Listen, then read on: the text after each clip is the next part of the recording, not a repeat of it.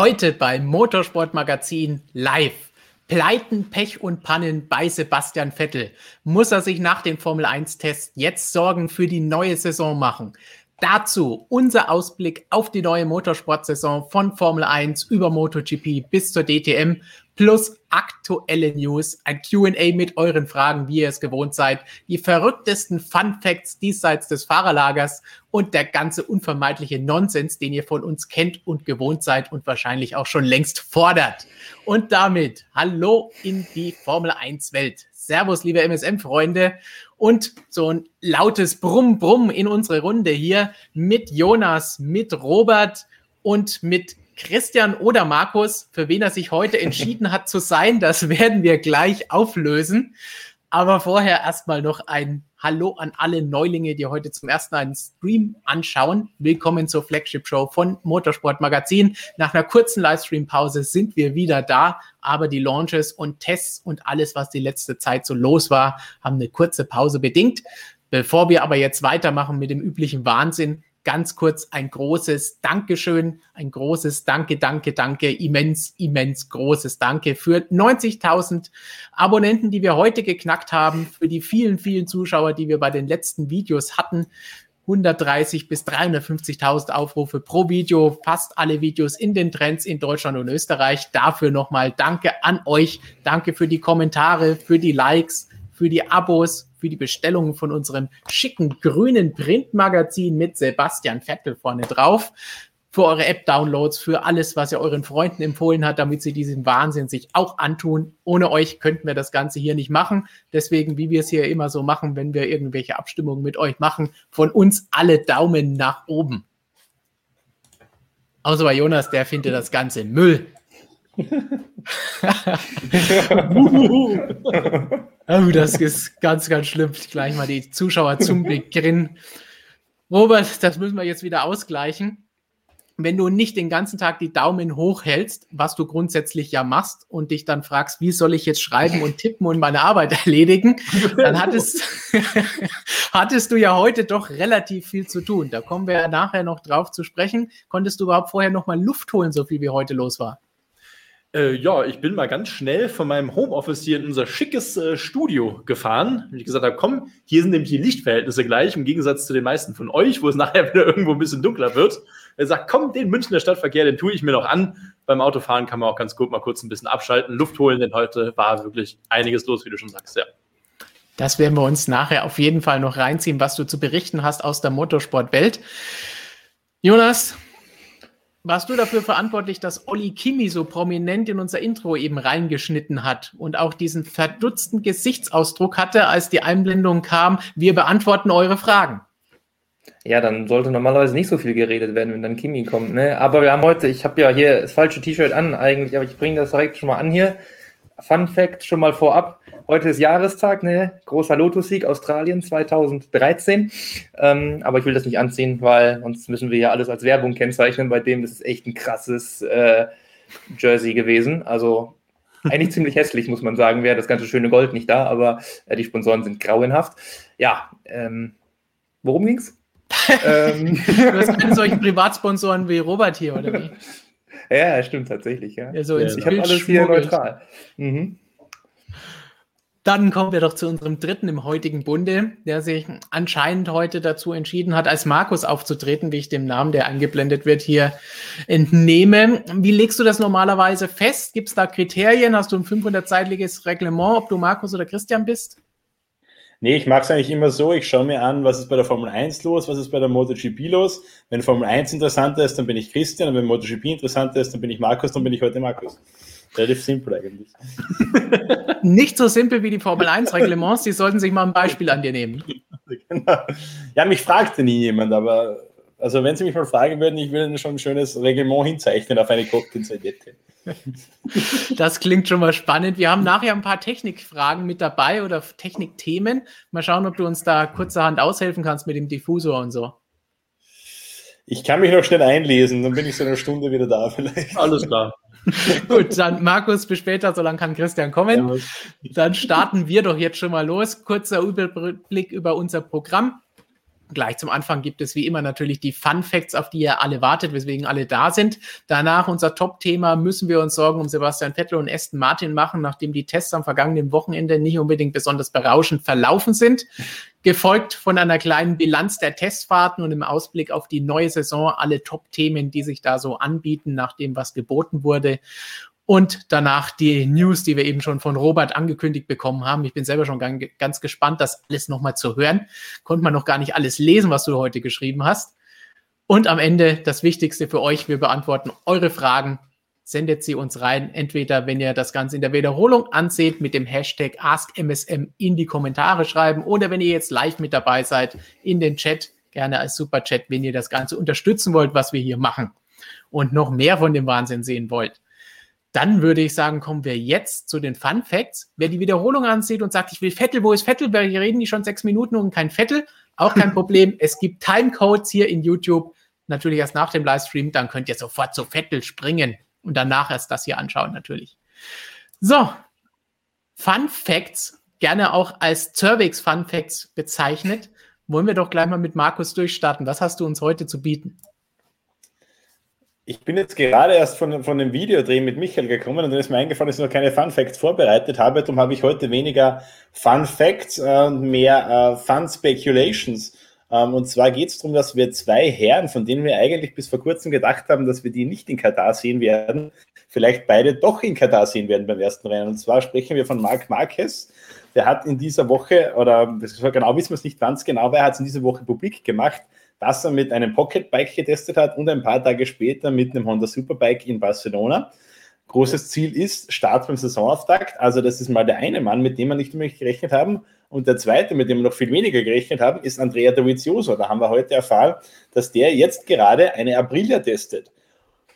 Grundsätzlich steht das Fahrerline-up von Aprilia eigentlich fest. Das ist Alicia Spargaro und Lorenzo Salvatore. Aber Lorenzo Salvatore, mit dem beim Test gar nicht zufrieden. Und deshalb munkelt man, dass da vielleicht jetzt doch noch Andrea Dovizioso seine Chance bekommen könnte und 2021 quasi doch noch ein Last-Minute-Ticket für die MotoGP lösen könnte. Also die letzten Tage zum Saisonstart hin werden noch mal richtig spannend. Da tut sich noch mal einiges äh, im Fahrerfeld für den Saisonauftakt.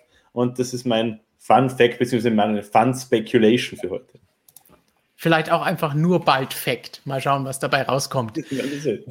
so viel auf zwei Rädern. Jonas, wie sieht es denn auf vier Rädern aus? Hast du da spannende Fun oder nur Facts? Naja. war fertig, ne? ähm, nein. Ähm, nee, tatsächlich. Weißt du uns auch nicht wirklich große, äh, dramatische Fun Facts zu berichten, äh, außer dass die ähm, eben genannten beiden Alpha es doch tatsächlich geschafft haben. Ja, wir hatten dieses Jahr jetzt nur ähm, drei Tage Testfahrten und trotzdem haben es zwei Teams geschafft, sich gemeinsam halt die Rundenkrone ähm, zu sichern mit 422 Runden jeweils. Also eigentlich schon ein sehr ordentliches Pensum.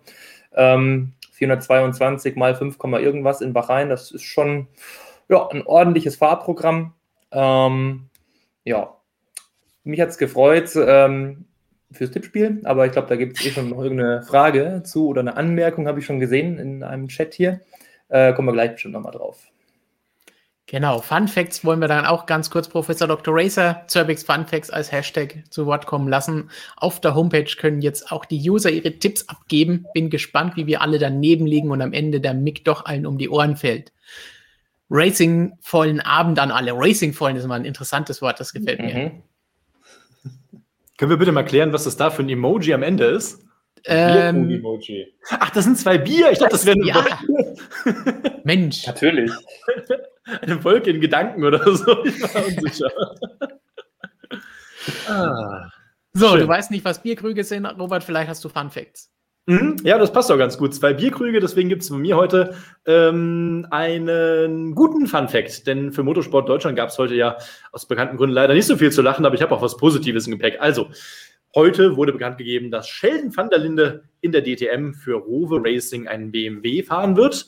Und damit kommt es zum ersten Mal in der neuen DTM seit 2000 zum Brüderduell. Denn sein Bruder Kelvin, der auch in Kempten und im Allgäu lebt, Grüße gehen raus, der startet für das Team ab Sportsline, fährt er einen Audi R8. So, haben wir mal ganz kurz in die Statistikbücher reingeschaut. Da habe ich ja unseren Mann hier direkt äh, im Rücken. Und der sagte mir, es ist das dritte Mal in der Geschichte der DTM seit 1984, also seit der Gründung der Serie, dass zwei Brüder innerhalb der DTM oder damals sogar DPM gegeneinander antreten. Die ersten, das waren die sogenannten Fritsche-Brüder. Ja, könnte man jetzt sagen, okay, klingt so ein bisschen wie so Django Unchained irgendwie, also die Fritsche-Brüder. Ähm, da muss ich noch ein bisschen recherchieren, wo wir, was genau die gefahren sind. Dann gibt es natürlich noch, und das werden ein paar DTM-Fans von euch kennen, die Bruchbrüder, ja, mit dem damaligen Bruch Mustang, langsam, aber sehr beliebt im Feld ähm, gibt es auch dieses Jahr dann hoffentlich wieder im Rahmenprogramm der DTM, dieser wunderbare Mustang. Ja, und jetzt Kelvin und Sheldon van der Linde, die dritten Brüder, die in der DTM gegeneinander antreten werden. Ähm, ich hatte heute Morgen noch kurz die Gelegenheit gehabt, also was ist kurz, eigentlich eine Stunde lang mit den beiden noch ein bisschen zu sprechen im Rahmen einer Pressekonferenz, deren Agentur Pole Promotion. Und äh, ich freue mich auf die beiden. Also da können wir wirklich eine ganze Menge coole Sprüche und vieles erwarten. Ähm, wenn die Zeit es noch zulässt, dann erzähle ich nachher noch ein bisschen mehr dazu. Aber das ist mein brüderlicher Funfact für den startenden Abend. Ich kann gar nicht entscheiden, wer da gewonnen hat, weil so wirklich hat keiner den mega Fun-Fact geliefert. Aber sagen wir mal so, Jonas hat zumindest meinen Statistiken, die ich hier vorbereitet hatte, vorweggenommen, denn da steht auch schon Alpha und Alpha 422 ja. Runden die meisten und Mercedes 304 Runden die wenigsten. Die, die in den letzten Jahren eigentlich allen immer nur die Kreise, nee, die Ohren um die Kreise gefahren sind. Nee, genau andersrum. Die, die hatten leider am wenigsten, da werden wir nachher noch zu mhm. sprechen kommen, auf dieses Thema, was da bei Mercedes los war. Zum Vergleich beim Saisontest äh, nach dem Saisonfinale in Abu Dhabi letztes Jahr haben Van Dorn und De Vries für sie getestet. Die haben an einem Tag 192 Runden gefahren. Das sind ein bisschen mehr als diese 304 an drei Tagen. Warum? Kommen wir dann gleich nach dem Hauptthema Vettel. Und dann würde ich sagen, läuten wir doch einfach mal das Vettel-Hauptthema ein. Und das kann natürlich nur einer bei uns. Ich sitze jetzt seit 15 Minuten hier und versuche diesen Vlog aufzunehmen, aber seit 15 Minuten hören diese Kirchenglocken nicht auf zu läuten. Ich hoffe, man hört's. Hat was Beruhigendes, aber. Das gibt's doch nicht. Vielen Dank, Markus, in seiner Zweitfunktion. Und damit auf zum Hauptthema auf das ihr natürlich alle gewartet habt. Wir haben so schön getitelt, auch hier bei diesem Livestream heute, Sorgen um Sebastian Vettel oder müssen wir uns Sorgen um ihn machen? Muss sich Vettel Sorgen um seine bevorstehende Saison machen? Ganz kurze Zusammenfassung, was denn da bislang passiert ist, bevor wir drüber diskutieren. Jonas reißt schon die Augen auf, weil er schon ganz ja. heiß ist, das gleich loszuwerden. Nach dem Launch von Aston Martin, der schon eine richtig große Veranstaltung war und dem ersten Filmtag, den sie hatten, gab es diese große Euphorie auch bei euch zu Hause. Alle haben sich gefreut und gesagt, wow, da geht es jetzt richtig ab mit Vettel und Aston Martin in dieser Saison. Leider gab es dann jetzt an den vergangenen drei Testtagen in gewissermaßen einen Fehlstart für, für das Team und für Vettel vor allen Dingen. Denn wir haben eben von 306 Runden gesprochen bei den Mercedes. Vettel ist nur 117 Runden gefahren, die zweitwenigsten. Und der einzige, der weniger gefahren ist, Roy Nissani, der ist ohnehin nur 83 Runden gefahren, weil er nicht anderthalb, sondern nur einen Tag getestet hat.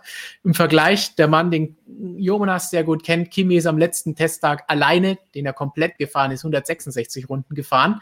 Das zeigt schon, dass da ein bisschen mehr Erfahrung rübergekommen ist beim Testen. Der Grund drei Tage und dreimal gab es unterschiedliche Probleme bei Sebastian. Am Freitag hat die Software gestreikt, am nächsten Tag das Getriebe, dann der Turbolader. Das heißt, zweimal waren Teile betroffen, die Aston Martin von Mercedes bezieht, Getriebe und beim Motor. Und das ist natürlich nicht gut. Jonas, müssen wir uns da um die Zuverlässigkeit bei Aston Martin und weitergelagert vielleicht bei Mercedes Sorgen machen? Naja, wenn man jetzt mal bedenkt, dass ähm, auch Mercedes ja Probleme hatte, auch das Getriebe. Also das ist schon mal zweimal so grob auf jeden Fall mal die gleiche Richtung gewesen. Dann kann man sich jetzt schon mal irgendwie so ein bisschen Sorgen machen. Wir haben ja auch schon im, Winter mal diese äh, Wasserstandsmeldung auch von, von Power Unit Seite bekommen, dass da, ja, das ist immer schwierig zu übersetzen mit Issue im Englischen, halt Probleme irgendwie aufgetreten sein sollen. Da hat man jetzt schon versichert, ist alles okay. Da war jetzt, gut, der Turboschaden dann da, okay, der war vorhanden, aber das war es dann auch. Also so ein ganz großes Drama sehe ich da jetzt noch nicht. Dann hat bei Mercedes noch ein Spiegel gewackelt. Das ist jetzt auch was, was man, äh, ja, glaube ich, was ein unglücklicher Zufall gewesen. Das wird jetzt die Saison nicht komplett ruinieren von Aston Martin, nicht von Mercedes nicht. Ähm, ja, aber auf, auf der Schiene mache ich mir jetzt mal langfristig keine Gedanken. Das größere Problem ist tatsächlich einfach, speziell für Vettel, der dann neu in dem Team ist. Neues Auto, neuer Motor ja auch mit dem, mit dem Mercedes jetzt statt dem Ferrari und auch dem Renault, den er vielleicht noch vorher kannte, auch wenn das schon keine Power Units mehr waren. Aber ganz neuer Motor, neues Auto, neues Team, neues Umfeld und dann nur 117 Runden. Naja, das ist auf jeden Fall mal kein idealer Start für Vettel selbst. Er meinte auch schon, ähm, ja, er schiebt jetzt keine Panik mehr, wie er das vielleicht als Rookie noch oder als jüngerer Fahrer noch getan hätte jetzt in der Situation. Ähm, aber trotzdem, ja, 100 Runden mehr wären schon ganz schön gewesen, hat er gemeint. Und ja, die Teamführung, also Ottmar Safnauer äh, hat sich da ja auch geäußert. Der hatte auch schon so, naja, war auch nicht so begeistert, hat da auch mit Vettel so ein bisschen, ja, keine Ahnung, ähm, naja, mitgetrauert, will ich nicht sagen, ist ein bisschen übertrieben. Mitgelitten. Aber, ähm, ja, mitgelitten weiß ich auch nicht. Aber Vettel war jetzt auch nicht so mega down, glaube ich. Klar, war nicht ideal, aber ähm, ja, es ist auf jeden Fall jetzt nicht so irgendwie dieser super Auftakt gewesen für Aston Martin, äh, den vielleicht manch einer erwartet hatte. Die haben ja tatsächlich auch als, ich glaube tatsächlich als einziges Team sogar zwei Shakedowns, also das macht jetzt keinen Sinn, zwei Filmtage, einen Shakedown und einen Filmtag gefahren vorher. Mehr ist ja eh nicht erlaubt in diesem Jahr. Ähm, also da hätte man theoretisch, sage ich mal, etwaige Kinderkrankheiten, weshalb man diese Tests ja vorab macht, 100 Kilometer ja maximal erlaubt, ähm, teilweise ja auch einfach mal abhält. Ähm, ja, hat scheinbar nicht so viel gebracht. Bei Mercedes, die als einziges Team das vorab nicht gemacht haben, in diesem Jahr sehr ungewöhnlich eigentlich. Da gab es ja auch schon äh, bei Valtteri Bottas nach seinem problemhaften Tag da am, am Freitag äh, mal das Thema, äh, ob das denn vielleicht ein Fehler äh, war, diesen Shakedown nicht zu machen.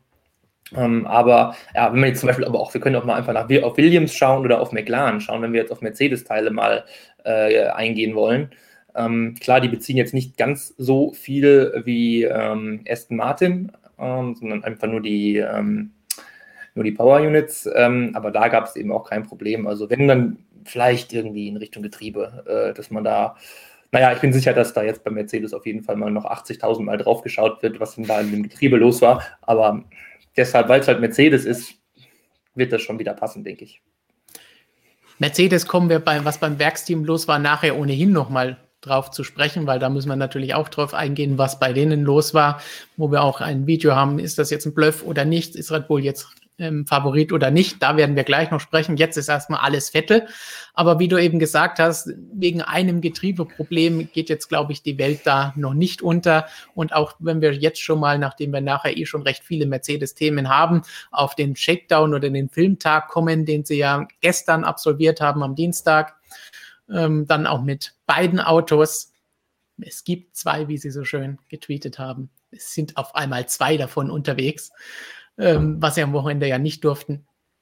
Wenn man da drauf schaut, ich glaube nicht, dass dieser Fehl Filmtag so ein Problem war, weil all diese mechanischen Teile, all diese Dinge, die da drin stecken, sind ja übernommen vom vergangenen Jahr. Und ein Getriebe, Getriebeschäden ist, glaube ich, das, wo sie am meisten Probleme auch in den vergangenen Jahren hatten. Wenn mal irgendwo was war, dann gab es da mal einen Getriebewechsel oder irgendwo ein Problem mit der Gangschaltung. Und deswegen glaube ich nicht, dass das jetzt was ist, das plötzlich neu ist, weil das Ding auch nicht neu ist. Und das ist eine Sache, die bei dem Filmtag vielleicht gar nicht passiert wäre, weil da nicht das Getriebe eingebaut ist, mit dem sie jetzt dann hier gefahren wären beim Test. Deswegen, wer weiß, so ein Filmtag ist da, glaube ich, jetzt nicht das größte Problem gewesen, weswegen sie einen halben Tag verloren haben. Aber Mercedes kommen wir nachher dazu. Zurück zu den Grünen und zu Sebastian Vettel. Markus, du hast aus der Ferne natürlich das Ganze jetzt gesehen. Glaubst du, dass das einfach nur da vorher der große Hype da war, jetzt dann das Ganze heißt, okay, jetzt ist natürlich plötzlich wieder von himmelhoch jauchzend zu Tode betrübt, nur weil es nicht gelaufen ist? Oder ist da vielleicht tatsächlich was dran und es könnte Probleme geben? Also meiner Meinung nach steht Sebastian Vettel ungefähr dort, wo man ihn, glaube ich, erwarten konnte mit Aston Martin. Also ich glaube, dass da die Erwartungshaltung bei vielen Fans äh, schon ein bisschen zu hoch war. Wir müssen schon klar sein, Aston Martin oder das Vorgängerteam eben, das war jetzt die letzten Jahre zwar gut dabei, wenn man so ein bisschen der erfolgreiche Underdog, aber es war eben nie ein, ein Mercedes oder ein Red Bull. Von dem her hatte ich persönlich jetzt nie die ganz große Erwartung an diesen Wechsel zu Aston Martin, dass da jetzt wieder die Auferstehung von Sebastian Vettel zum Dominator kommt, der bei Red Bull war. Also ich glaube, man muss da schon einigermaßen realistisch sein und von dem her würde ich sagen, man braucht sich jetzt keine große Sorge zu machen oder zumindest nicht mehr, äh, als man sich ohne, ohnehin machen musste. Also ich denke, es darf ich jetzt keiner erwarten, dass Sebastian Vettel da jetzt gegen Lewis Hamilton den WM-Titel fährt und ja, haben wir jetzt, glaube ich, gesehen, dass das nicht passieren wird. Vielleicht war da wirklich äh, ganz gut, diese Euphorie ein bisschen zu bremsen, damit das nicht am ersten Rennwochenende passiert, weil dann kann es vielleicht noch mal schlimmer sein, wenn dann alle plötzlich die langen Gesichter haben, oh, es passiert nicht. Wobei ganz so schlimm soll es jetzt vielleicht dann auch nicht ausgehen. Wenn das Auto hält, können wir schon davon ausgehen, dass ein bisschen mehr drin ist. Da kommen wir dann am Ende des Vettel-Blocks jetzt hier auch drauf zu sprechen, denn wir haben eine Umfrage gemacht. Noch könnt ihr abstimmen auf unserem YouTube-Kanal, wo ihr abstimmen könnt, was erwartet ihr von Sebastian Vettel in diesem Jahr. Schauen wir uns das Ergebnis nachher an und sagen dann, welchen von diesen Punkten wir hier gewählt hätten. Ich glaube, die Zuverlässigkeitsprobleme haben wir damit jetzt ausführlichst besprochen. Gehen wir doch mal weiter. Bei Testfahrten wissen wir, die Rundenzeiten sind mhm. eigentlich nicht wichtig. Trotzdem kann man sich das Ganze mal anschauen und da sieht es natürlich schlecht aus, weil Vettel da auch nicht wirklich eine schnelle Runde drehen konnte. Knapp dreieinhalb Sekunden fehlen ihm deswegen auf die Testbestzeit von Max Verstappen. Und wie gesagt, Vettel keine schnelle Runde gedreht, am Ende recht viele Reifen zurückgegeben, auch weiche Reifen zurückgegeben, die er nicht nutzen konnte. Ist das vielleicht jetzt ein Nachteil, wenn es zumindest in Richtung des ersten oder zweiten Qualifyings geht? Wir kommen gleich danach noch aufs Fahrverhalten des Autos zu besprechen und was er noch alles lernen muss oder es noch nicht so gut kennt. Robert, glaubst du, dass Sebastian Vettel jetzt dadurch, dass er keine schnelle Runde fahren konnte, im Nachteil ist, wenn es um Qualifying geht, vor allem gegenüber Lance Stroll, der das Team, das Auto kennt und jetzt fahren konnte. Wenn also, auch nicht wirklich schnell. Ich mache jetzt erstmal ganz schamlos Werbung für unser neues Magazin, das auch hier bei euch hoffentlich im Briefkasten und auch bei uns, die in der Redaktion liegt. Neue Ära in Grün, Fragezeichen, gute Ära, schlechte Ära, das wird sich dann zeigen. Also, was wir schon mal mit Sicherheit sagen können, die dreieinhalb Sekunden, die ja da hinten, hinten dran war, ähm, die sind ja mal sehr, sehr wenig aussagekräftig. Also ich glaube, da kann jeder sich schon mal wieder etwas beruhigen und sagen, wo ist dreieinhalb Sekunden? Also so dramatisch ist das auch nicht. Drei Tage gab es nur Tests. Äh, übrigens bemerkenswert, drei Tage nur Formel-1-Tests. Also da ist das Engineering-Team halt im Hintergrund natürlich unglaublich gefragt dann. Noch viel, viel mehr. Ähm, also ich bleibe dabei. Ihr wisst, ich bin eh kein großer Fan von Testfahrten. Ich sage, ja, dann lasst eure Runde fahren. Hauptsache die, die Kisten halten. Dann geht es doch eh wieder zurück in die, äh, äh, ins Werk normalerweise. Diesmal natürlich nicht ganz so, wegen des Zeitplans. Also ich möchte da noch gar nicht viel in diese Zeiten reinlesen. Ich habe das mit dem Zunoda gesehen, DRS-Trick benutzt. Ja, gut, kann man alles machen. Nett, nette Story. Aber das interessiert mich dann alles erst, wenn das erste Qualifying gefahren ist. Dann schaue ich mir die Zeiten an. Und äh, Stefan, du hast gerade gefragt, hat Sebastian Vettel einen Nachteil gegenüber Lance Stroll, der das Team natürlich besser kennt? Ich sage einfach mal nein, weil Sebastian Vettel einer der talentiertesten Fahrer am Feld ist. Das ist jetzt ein bisschen, bisschen pauschal und billig ausgedrückt, gebe ich zu. Aber ähm, ich habe absolut keine Sorge, dass er Lance Stroll äh, allein mit seinem Talent und seiner Erfahrung dann auch im Griff haben wird. Und äh, der Sebastian, ich habe ein paar Aussagen von ihm gelesen, der wirkt ja relativ entspannt äh, ist wahrscheinlich auch in der Phase seiner Karriere, wo er auch etwas entspannter an gewisse Dinge rangeht, nicht mehr diesen Druck hat, auch äh, aus der, aus der Ferrari-Politik von damals. Von daher, ich glaube, der wird da ganz gut gelaunt äh, äh, da in, beim ersten Rennen aufschlagen. Also ich meine, an sich das Auto, Dr. Marco sagt, noch mehr Mercedes im Feld. Also so schlecht kann die Basis des Autos ja nicht sein. Von daher äh, bin ich da einfach mal offen. Also dieses Rumspekulieren macht Spaß, aber am Ende des Tages ist auch viel Kaffeesatz dieser Reihe, muss man einfach mal dazu sagen. Bei Rundenzeiten erst recht, weil das ist wirklich das, was am allerwenigsten wichtig war am vergangenen Wochenende. Erst recht mit den Bedingungen und wie es alles abgelaufen ist. Was du schön gesagt hast, Robert, äh, Testfahrten, du bist kein Freund von Testfahrten, das hast du mit Lewis Hamilton gemeint. Der sagt das auch jedes Mal, wenn er so ein Nicht nur das. Ach, du hast noch mehr mit ihm gemeint. Wo sind deine Goldketten? Wo sind deine Tattoos? Auf Instagram. ah, okay. Bei deinen 20 Millionen Followern. Müsste ich nochmal nachzählen, aber Stand jetzt kenne ich gerade nicht ganz aktuell. Aber ja, folgt mir doch gerne. mhm. Nochmal, Robert ist der Mann, der jetzt bei jedem Satz, allem, was er macht, irgendwo Werbung unterbringt. Entweder auf seiner Brust oder mit unserem Heft in der Hand oder bei Instagram. Da ist alles mit dabei. Ihr könnt auch gerne für die Robert Seibert Stiftung spenden. wir machen gute Dinge. Aber jetzt wollen wir nicht vom Thema abkommen. Komm. Genau. Denn noch sind wir dabei, müssen wir uns um Vettel Sorgen machen oder muss sich Vettel um die kommende Saison und seine Chancen Sorgen machen? Zeiten haben wir abgehandelt, ist nicht wichtig, aber ja, es fehlt ihm trotzdem einfach dieses Gefühl fürs Qualifying. Da muss man jetzt einfach hoffen, dass in den gekürzten freien Trainings am Freitag, in den nur drei Stunden, die jetzt noch bleiben vor dem Qualifying, einfach genügend Zeit ist, um da dann, wenn das Auto hoffentlich hält, da ein bisschen zu arbeiten. Ich glaube, dann sollte sich das Ganze auch ohne Probleme managen lassen. Aber Jonas, du hast vorhin schon das Fahrverhalten des Autos angesprochen und die Tatsache, dass Vettel sich sowohl an den Mercedes-Motor gewöhnen muss, der vielleicht ein oder zwei PS mehr hat als der Ferrari Power Unit aus dem vergangenen Jahr, die er so kennt. Ne, vielleicht nicht als die aus des Vorjahres von 2019, die hatte vielleicht ein bisschen mehr Power. Aber ist das etwas, was ein Problem für ihn darstellen könnte, dass er nur drei Testtage hatte, oder anderthalb Testtage hatte, von denen er nur 119 Runden fahren konnte. Er muss sich an das Auto gewöhnen, das anders ist, an das Team gewöhnen, das anders arbeitet. Die Einstellungen des Motors sind natürlich alle anders. Wie sieht's da aus? Ja, er selbst hat sich da ja sehr bedeckt gegeben. Das war ein bisschen traurig eigentlich. Also, was heißt ist nachvollziehbar, aber für uns halt nicht so schön und für alle da draußen nicht so schön. Er hat da nicht so viel zu sagen wollen. Also speziell das Thema Motor meinte er halt aus Respekt vor den einzelnen Herstellern möchte er da keine Äußerungen treffen. Also jetzt wirklich nach dem Motto, wer jetzt besser ist und wie viel stärker sich jetzt was anfühlt. Also da kam nicht so wirklich viele, kam nur sehr, sehr allgemein und ausweichend einfach, äh, ja, es fühlt sich halt anders an und muss sich dran gewöhnen. Ähm, Fahrstil gleiches Thema eigentlich. Auch da war ja letztes Jahr das große Thema, dass Vettel, der Ferrari, da angeblich so ganz schlecht liegen würde und Leclerc halt auch deshalb so viel besser war, ähm, der aber auch jetzt nicht begeistert war von den Fahreigenschaften da. Also das soll ja beim ersten Martin äh, mit dem stärkeren oder stabileren Heck ja besser aussehen. Aber genau da war jetzt so ein bisschen für mich das Problem und das ist auch so eine ähm, ja, vielleicht so eine Philosophiefrage tatsächlich, wenn wir wieder dabei sind, grüner Mercedes. Mercedes ist in Bahrain auch ziemlich brutal rumgeeiert. Also da war das Heck auch sehr nervös. Äh, Hamilton ist da nicht so angetan gewesen, sage ich mal. Ähm, Bottas auch nicht unbedingt. Der hatte da eher mehr Glück, weil der die günstigeren Bedingungen hatte, die da auch noch eine Rolle gespielt haben, war ja sehr windig.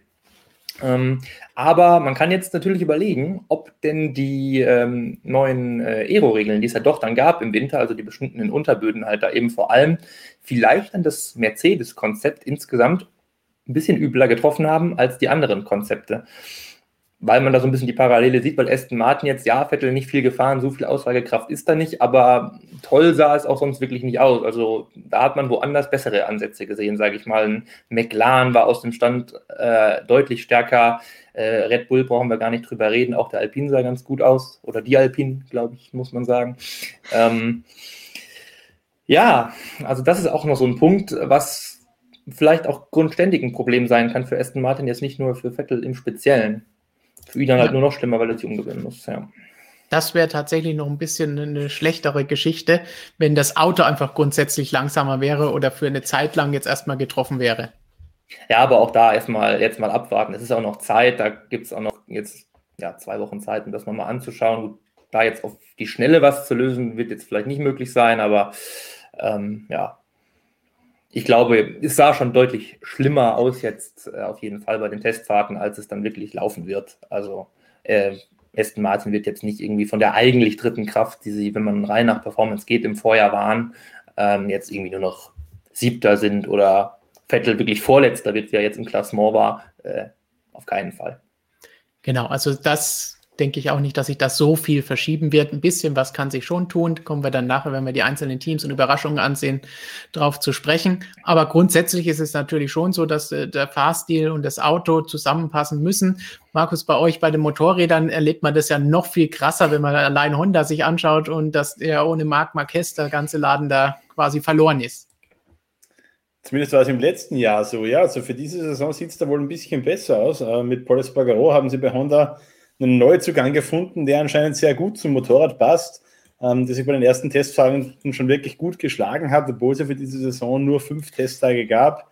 Gab ja keine Testfahrten mehr nach Saisonende 2020. Dann das Sepang-Test musste abgesagt werden äh, aufgrund der geltenden Reisebeschränkungen. Aber Paul Espargaro hat diese fünf, beziehungsweise eigentlich nur vier Testtage in Katar, weil der Sandsturm dann den letzten zunichte gemacht hat, hat diese Tage sehr gut genutzt, hat sich gut angepasst und ja, man muss natürlich abwarten, jetzt wie Marc Marquez zurückkommt nach seiner langen Verletzungspause, aber ich halte es nicht für unmöglich, dass der da dem äh, Dominator der letzten Jahre ganz schön die Hölle heiß machen kann bei Honda. So weit gehen wir, glaube ich, bei den Aussagen zu Vettel und Aston Martin noch nicht, dass sie Red Bull und Mercedes die Hölle heiß machen, auch wenn sie es wahrscheinlich einige von euch im Chat wünschen würden. Robert, jetzt kommen wir zu dem Teil, den du vorhin schon angesprochen hast. Wir wollen mal schauen, was ist drin für Aston Martin und für Vettel in dieser Saison, bevor wir uns das Ergebnis unserer Umfrage anschauen und sehen, was ihr da draußen alle denkt. Wir können uns das wahrscheinlich auch selber schon so ein bisschen vorstellen, in welche Richtung das Ganze gehen könnte. Robert, was, was traust du der ganzen Geschichte zu? Du hast vorhin schon gesagt, Testfahrten kann man eh noch nichts rauslesen, aber vor Saisonbeginn, was sagt dein Bauchgefühl? Also ich habe vorhin noch schnell an unserer Umfrage teilgenommen, weil ich durch Zufall auf YouTube gesehen habe. Ich glaube, mich erinnern zu können, dass ich äh, ein paar Podestplätze angeklickt habe. Ich glaube, hier darf man über, offen über Wahlen sprechen. In anderen Bereichen ist das ja nicht so äh, erwünscht. Also äh, ein paar Podestplätze ist, glaube ich, auch das, was naja, was eben das höchste der Gefühle wäre. Ich glaube, mehr wird da nicht drin sein. Ich glaube, von Siegen boah, brauchen wir, glaube ich, gar nicht zu sprechen. War das überhaupt schon mal ein Thema? Müsst ihr gleich sagen, ihr seid da mehr drin. Ähm, Podestplätze wären, glaube ich, Erfolge. Wir können es aus der Vergangenheit. Äh, Sergio Perez, wenn er auf den, aufs Podium gefahren ist, das war jedes Mal ein riesengroßer Erfolg. Ist auch dieses Jahr möglich. Es ist alles wieder irgendwo so ein bisschen ja, Rumraterei, aber ich sehe jetzt kein Problem äh, äh mit neuem Stroll-Money, warum dieses Team nicht weiterhin auch äh, zur richtigen Zeit am richtigen Fleck sein sollend aufs Podium fahren kann. Also eher Vettel als Stroll, behaupte ich jetzt einfach mal, ohne da irgendwie den Lokalpatriotismus auszupacken. Ähm, ich traue da Sebastian einfach ein bisschen mehr zu. Von der, ja, ein paar Podestplätze, das könnte ich mir durchaus vorstellen. Für mehr wird es dann wahrscheinlich nicht reichen, aber das wäre ja eigentlich auch schon ein Top-Ergebnis, oder? Definitiv. In meinem letzten Jahr haben sie ein Rennen gewonnen mit Sergio Perez. Aber man muss einfach mal schauen, was dann dieses Jahr drin ist, wie stark die Konkurrenz ist. Das sollte jetzt nicht unbedingt das ultimative Ziel sein, auch wenn Ottner Schaffnauer da natürlich schon ein bisschen vor ein paar Wochen in die Richtung gegangen ist und gesagt hat, ja, das könnte man uns schon gut vorstellen. Der Ottmar, so kennen wir ihn. ja, also Ottmar legt die Latte immer ziemlich hoch. Also es war ja letztes Jahr noch mit der Gemeinheit, wo wir noch nichts von der Mercedes-Kopie wussten, ja. als es da die schönen Wetten gab. Ein bisschen, ein bisschen unfair. Ähm, aber ja, ja, dieses Jahr, also waren sie schon ein bisschen realistischer, glaube ich. Also das wirklich das Gerede von Siegen ist jetzt wirklich gemeint für 2022, 2023, 2024, wenn dann Regelrevolution da ist und die Budgets alle immer gleicher werden. Ähm, ja, aber in diesem Jahr, Sieg ist nicht ausgeschlossen. Wir haben es letztes Jahr, wie du sagst, mit Perez ja gesehen. Aber ich denke auch, also ähm, wenn es so Mal schauen, jetzt, ich sag mal einfach jetzt so vorab ins Blaue rein oder ins Grüne. Wenn es zwei, drei Podien werden, kann man zufrieden sein, denke ich. Ja. Du meinst zum Einläuten der grünen Ära, wie wir, das wollte ich ja. vorhin noch hinzufügen, als Robert das so schön hochgehalten hat, wie man sagen muss, wir haben da lange dran getüftelt an dieser Schlagzeile, Robert. Das war keine einfache Geburt. Aber eine gute. Das hoffen wir doch. Sagt uns doch zu Hause, wie ihr unser Heftchen mögt. Und hier schauen wir doch gleich mal auf das Ergebnis, das wir hier von unserer Umfrage haben. Was traust du Sebastian Vettel in der Formel 1 Saison 2021 zu? Haben wir vor 22 Stunden an euch gefragt. Fast 14.000 von euch haben teilgenommen und 13 Prozent haben gesagt, er wird endlich wieder gewinnen. Das ist mal ein Wort die, wie Robert eben schon gesagt hat, 44 Prozent, die meisten sagen, ein paar Podestplätze sollten schon bei rausspringen, das traue ich ihm zu. 24 Prozent sagen, mehr als Top 6 Platzierungen wird nicht rausspringen. Vierter, fünfter, sechster ist okay, aber Podium glaube ich eher nicht. 4 Prozent sagen, nach diesen Tests wird das nichts. Und 15 Prozent sagen, hey, Tests hin oder her, lassen wir es doch erstmal abwarten nach ein paar Rennen und schauen, was dann los ist. Was haltet ihr von diesem Ergebnis? Ganz, ganz mutig immer anzuklicken, abwarten, noch zu früh. Hat sich auch jemand richtig weit aus dem Fenster gelehnt. Das war Max Verstappen, der 80 Mal Wait and See angegeben hat. Mit seinen wie immer sagt. YouTube Premium Accounts. Ja, natürlich. Das ist gerade die Robert zu früh auf 15? Das sind das alle, die Robert wöchentlich im Livestream zusehen und dann immer nur hören, na, es ist noch zu früh, da will man nicht zu viel sagen. dann stimmen die Leute dafür. Wir müssen uns mehr aus dem Fenster lehnen, damit unsere Zuschauer das auch machen. Wir müssen das ja. vorleben. Weltmeister Sebastian Vettel 2021, ihr habt hier zuerst gehört. Da bin ich dabei. Zehner. Ja, also ich glaube, da haben unsere User schon eine sehr realistische Einschätzung getroffen. Also ich hätte auch gesagt, irgendwo zwischen Top 6 Platzierungen und ein paar Podestplätze. Ich glaube, ja, ist eine gute Verteilung. Realistischste. Ja. Ich denke, mit, mit diesem Höchstwert können wir zufrieden sein und können wir sagen, Daumen hoch. Da liegt ja, denke ich, alle ganz gut. Wenn es dann noch mehr wird, umso besser. Aber ich glaube, wie Jonas eben gesagt hat, ein paar Podestplätze wäre schon mal versöhnlich und eine gute, guter Abschluss für diese erste Saison mit Aston Martin, gerade wenn man zurückblickt, was letztes Jahr so bei Ferrari abgelaufen ist. Wie, Entschuldigung, wenn, wie würden wir denn eigentlich Top 6 Platzierungen einordnen? Bei Podestplätzen haben wir jetzt gesagt und uns festgelegt, okay, das wären Erfolge. Aber mhm. sind Top 6 Platzierungen, sind das aus Sicht von Aston Martin und auch von Vettel, wären das Erfolge oder das Minimum an Erwartbarem? Puh, schwierige Frage. Schwierige hm. Frage. Also, naja, also die also Erwartung also oder. Sagen, sorry, ja. Ich würde sagen, Top 6 Platzierungen ist so das, was man irgendwie so dauerhaft erwarten hm. kann und die Podestplätze wahrscheinlich die positiven Ausreißer, oder? So hätte ich jetzt gesehen ja, die arg positiven Ausreißer, würde ich ja. sagen, die Podien. Die Top 6 Platzierungen, man muss ja sehen, wir haben zwei Mercedes, sage ich jetzt mal, und zwei Red Bull, die sind Top 4 vorne, die sind erstmal weg, weil wir haben jetzt einen Perez da und der wird das hinbringen. Es ist, ja, das hat er beim Test jetzt schon, auch wenn die keine Aussagekraft hatten, die Aussagekraft, die ist für mich da gewesen. Der Perez wird klarkommen, dann sind da vorne vier Plätze vergeben. So, und dann geht es halt nur noch um 5 und 6, dann gibt es nur noch zwei Ränge da. Und dann ist es eben so eng, denke ich mal, wieder zwischen McLaren, Alpine auch vielleicht und ähm, ja, eben Aston Martin.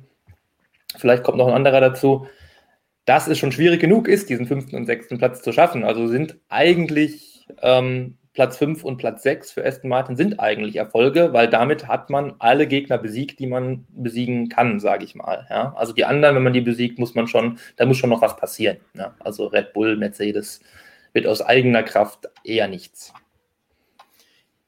Nach der vergangenen Saison werden sicherlich natürlich alle so ein bisschen drauf hoffen, dass es ein paar Podestplätze geben kann, nachdem es ja doch relativ gut gegangen ist. Aber es war letztes Jahr natürlich auch ein bisschen viel Bewegung drin, ein bisschen Chaos, viele Rennen, wo ja. was passiert ist. Und ich glaube, das müsste wieder der Fall sein, gerade wenn es um Siege geht, aber auch bei Podestplätzen, wenn wir von Plural sprechen. Ja, ja, ist eine realistische Einschätzung, wie Jonas es gerade erklärt hat. Ja, ja, klar. Äh, ja. Ähm, Mercedes, Red Bull nicht. Aber dahinter wird es dann, wird's dann eng. Da müssen wir auch wieder gucken, wie stark ist der Ferrari. Kommt da irgendeine Überraschung? Äh, am Ende irgendwo ein Alpha oder was auch immer, die auch beim Testen oder ein Alpha Tauri. Beide Alphas quasi, vier Alphas. Boah, ja, kann schon spannend werden, die ganze Nummer da. Äh, sehr alpha-lastig möglicherweise da oben beim Best of the Rest. Mhm. Wir, wir, wir wissen ja, dass unser geliebter Christian dann gerne mal beim Tippspiel einfach nur Alpha tippt und wenn es gesprochen ist, offen lässt, ob es mit PH oder F geschrieben ist. Mhm. Tippspiel, guter Punkt. Wir haben es vorhin schon mal gehört. Ihr könnt auf unserer Webseite tippen. Zehn Fragen gibt es. Bitte stimmt ab, wie ihr für die kommende Saison tippt. Wer wird Fahrerweltmeister, wer wird Konstrukteursweltmeister? Was kann Vettel erreichen? Und viele Fragen mehr. Die werden wir nächste Woche hier bei MSM Live diskutieren und euch präsentieren, wie wir getippt haben. Unser alljährliches Tippspiel, bei dem wir alljährlich versagen. Also nicht verpassen. Das wird auf jeden Fall interessant. Und da werden wir natürlich als erstes die Frage beantworten, wer wird Formel 1 Weltmeister und wie geht es mit Sebastian Vettel und Mick Schumacher in der kommenden Saison weiter. So, habt ihr noch was Grünes zu vermelden? Ansonsten stürzen wir uns auf die Brennpunkte der restlichen Testfahrten, denn es gab nicht nur Vettel. Wir haben vorhin ja schon ein bisschen Mercedes angeschnitten. Jonas, schauen wir noch mal ein bisschen mehr auf Mercedes und mhm. auch Red Bull, die unvermeidlich damit verbunden sind. Mercedes wurde jetzt nach den Testfahrten so ein bisschen von den einen dies, von den anderen das vorgeworfen, in Anführungszeichen. Das heißt, die einen sagen, das war Sandbagging, die blöffen nur. Die anderen ja. sagen, oh, die straucheln, die haben ganz schöne Probleme. Sie haben die wenigsten Runden von allen Teams gedreht, das haben wir vorhin schon erwähnt. Bottas hatte am Freitagvormittag ein Getriebeproblem, wo sie einen halben Tag verloren haben. Lewis Hamilton hat sich hin und wieder gedreht. Aber ansonsten muss man sagen, dieser halbe Tag, das war das Problem. Ob Hamilton sich einmal dreht und eine rote Flagge auslöst, ich meine, so viele rote Flaggen gab es nicht und früher war das äh, eigentlich normal, dass es sechs, sieben rote Flaggen pro Testtag gegeben hat. Also das sehe ich jetzt nicht als das Allerschlimmste ein. Der wird zurückgeschleppt, war ja nichts kaputt und konnte wieder fahren, nachdem das Auto gesäubert war. Das heißt, ich sehe es jetzt nicht, dass sie in super Problemen waren wegen der Zuverlässigkeit, aber Jonas hat vorhin auch schon angesprochen, dass das Fahrverhalten von dem Auto ja. nicht so ideal war, dass das Heck ziemlich unruhig war, dass das Auto instabil war, dass sich alle, beide Fahrer darüber beklagt haben, dass sich die Ingenieure darüber beklagt haben.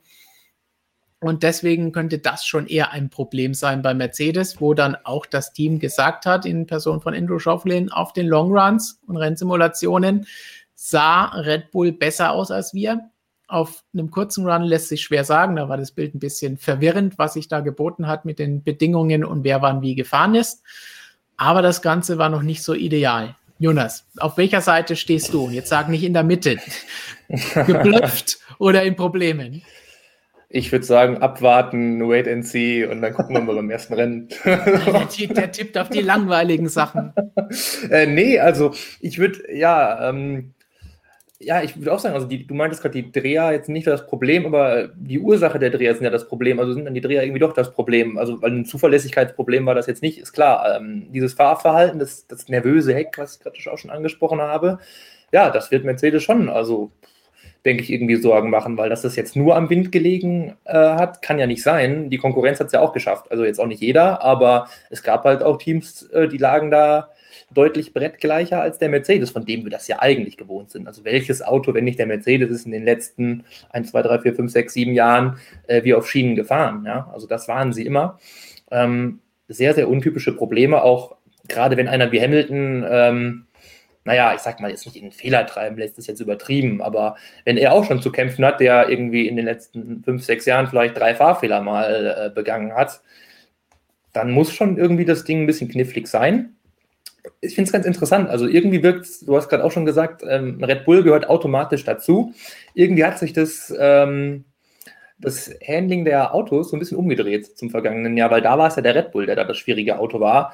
Ähm, können wir mal bei Herrn Albon nachfragen. Ähm, der kann da, glaube ich, ein paar Takte zu erzählen, wie schwierig das alles war. Und in diesem Jahr war davon nichts zu merken. Also Verstappen, der ja auch das Vorjahresauto kannte, also letztlich so viel getan hat sich da ja sowieso nicht, aber das, was Red Bull verbessert hat, war offensichtlich genau das Richtige, weil jetzt ist der Red Bull irgendwie vorhersehbarer gewesen. Ja, und bei Mercedes ist scheinbar das Gegenteil passiert. Also Hamilton hat es ja auch schon darauf bezogen, auf diese neuen, neuen Regeln. Also ja, das kann auch so ein Stück weit erstmal, Hamilton klagt dann halt auch schon mal gerne, muss man halt auch schon mal sagen. Ne? Wer sucht sich dann halt auch schon die Gründe dafür, warum irgendwas nicht funktioniert. Diesmal waren es halt mal irgendwie nicht so ganz die Reifen. Das hat eher Bottas diesmal angeführt. Normalerweise ist ja immer Hamilton, der, der ja, zu Pirelli jetzt nicht die engste Beziehung pflegt, sage ich mal. ähm, aber ja, also Mercedes wird sich jetzt, glaube ich, hat jetzt zwei interessante Wochen vor sich, das da alles zu analysieren. Also wir wissen ja nur noch nicht, das ist noch der spannende Punkt, äh, wir wissen ja immer noch nicht, dieses große Token-Geheimnis, das haben sie ja bei den Testfahrten immer noch nicht gelüftet. Wir wissen ja immer noch nicht, wo jetzt diese beiden äh, Talerchen oder Wertmarken oder wie auch immer wir das jetzt nennen wollen, so ein bisschen wie auf der Kirmes früher, äh, wofür sie die ausgegeben haben. Man konnte es auch irgendwie nicht erkennen am Auto. Also manch einer erwartet jetzt, dass jetzt im, am ersten Rennen da mit dem absoluten Wunder dann noch äh, aufwarten und den Knüller noch aus dem Hut zaubern. Aber na, ich weiß nicht so ganz. Abwarten, ob das, das, das sage ich jetzt da mal abwarten, weil wer weiß, wo sie das verwendet haben und wann das ja. Ganze dann kommt. Sie haben es ja schon kryptisch angekündigt, dass es immer abwarten, wann denn das Ganze ist. Wenn es kommt, dann wird man es auf jeden Fall erkennen, war die Aussage. Mal schauen, wie das Ganze aussieht. Ja. Daniel Moser hat den passenden Kommentar dazu. Mercedes hat so sehr gesandbackt, dass die ganze Strecke mit Sand bedeckt war. Am Freitagnachmittag gab es sogar einen Sandsturm. Da hat ja, man gesehen, gut, ja. wie das Ganze gelaufen ist. Ja, ja, ja. Richtiges Sandbagging hier. ja, Richtig. also man muss ja mal wirklich sagen, also man muss sich eigentlich in der, wenn man die kumulierten Zeiten sich anschaut von allen drei Testtagen, und da muss man das Beste, am besten zeigt, das hat George Russell noch gesagt, der hat die allerletzte Medienrunde, glaube ich, gegeben, der Testfahrt, und da hat er auch davon gesprochen, äh, er war halt nur eine Zehntel äh, hinter Hamilton im Williams. Und das sagt alles. Also einmal ist der Williams nicht so gut und der Mercedes auch nicht so schlecht. Also das sagt eigentlich alles. Die Testfahrten in diesem Jahr waren, glaube ich, naja, was wirklich irgendeine Relevanz dieser Zeiten angeht, die unwichtigsten, die wir seit Jahren gesehen haben, weil Sandsturm, weil Wind, weil äh, Zwischenfälle. Das ist dann natürlich klar, wenn dann so ein halber Tag schon mal weg ist bei Mercedes, geht schon so viel Zeit verloren. Also da kommen so viele Faktoren zusammen. Es gab noch nicht mal Reifendeltas irgendwie in diesem Jahr von Pirelli. Also wir konnten noch nicht mal die, die Rundenzeit immer mit den Reifen dann bereinigen. Ähm, gab es einfach nicht, weil Pirelli das auch nicht wusste. Das Einzige, was sie wussten, ist, dass schon die Hälfte der Downforce-Verluste dadurch die Regeln jetzt schon scheinbar schon wettgemacht sind und am Ende dann doch wieder alles gleich schnell sein soll. Aber naja, es war wirklich schwierig.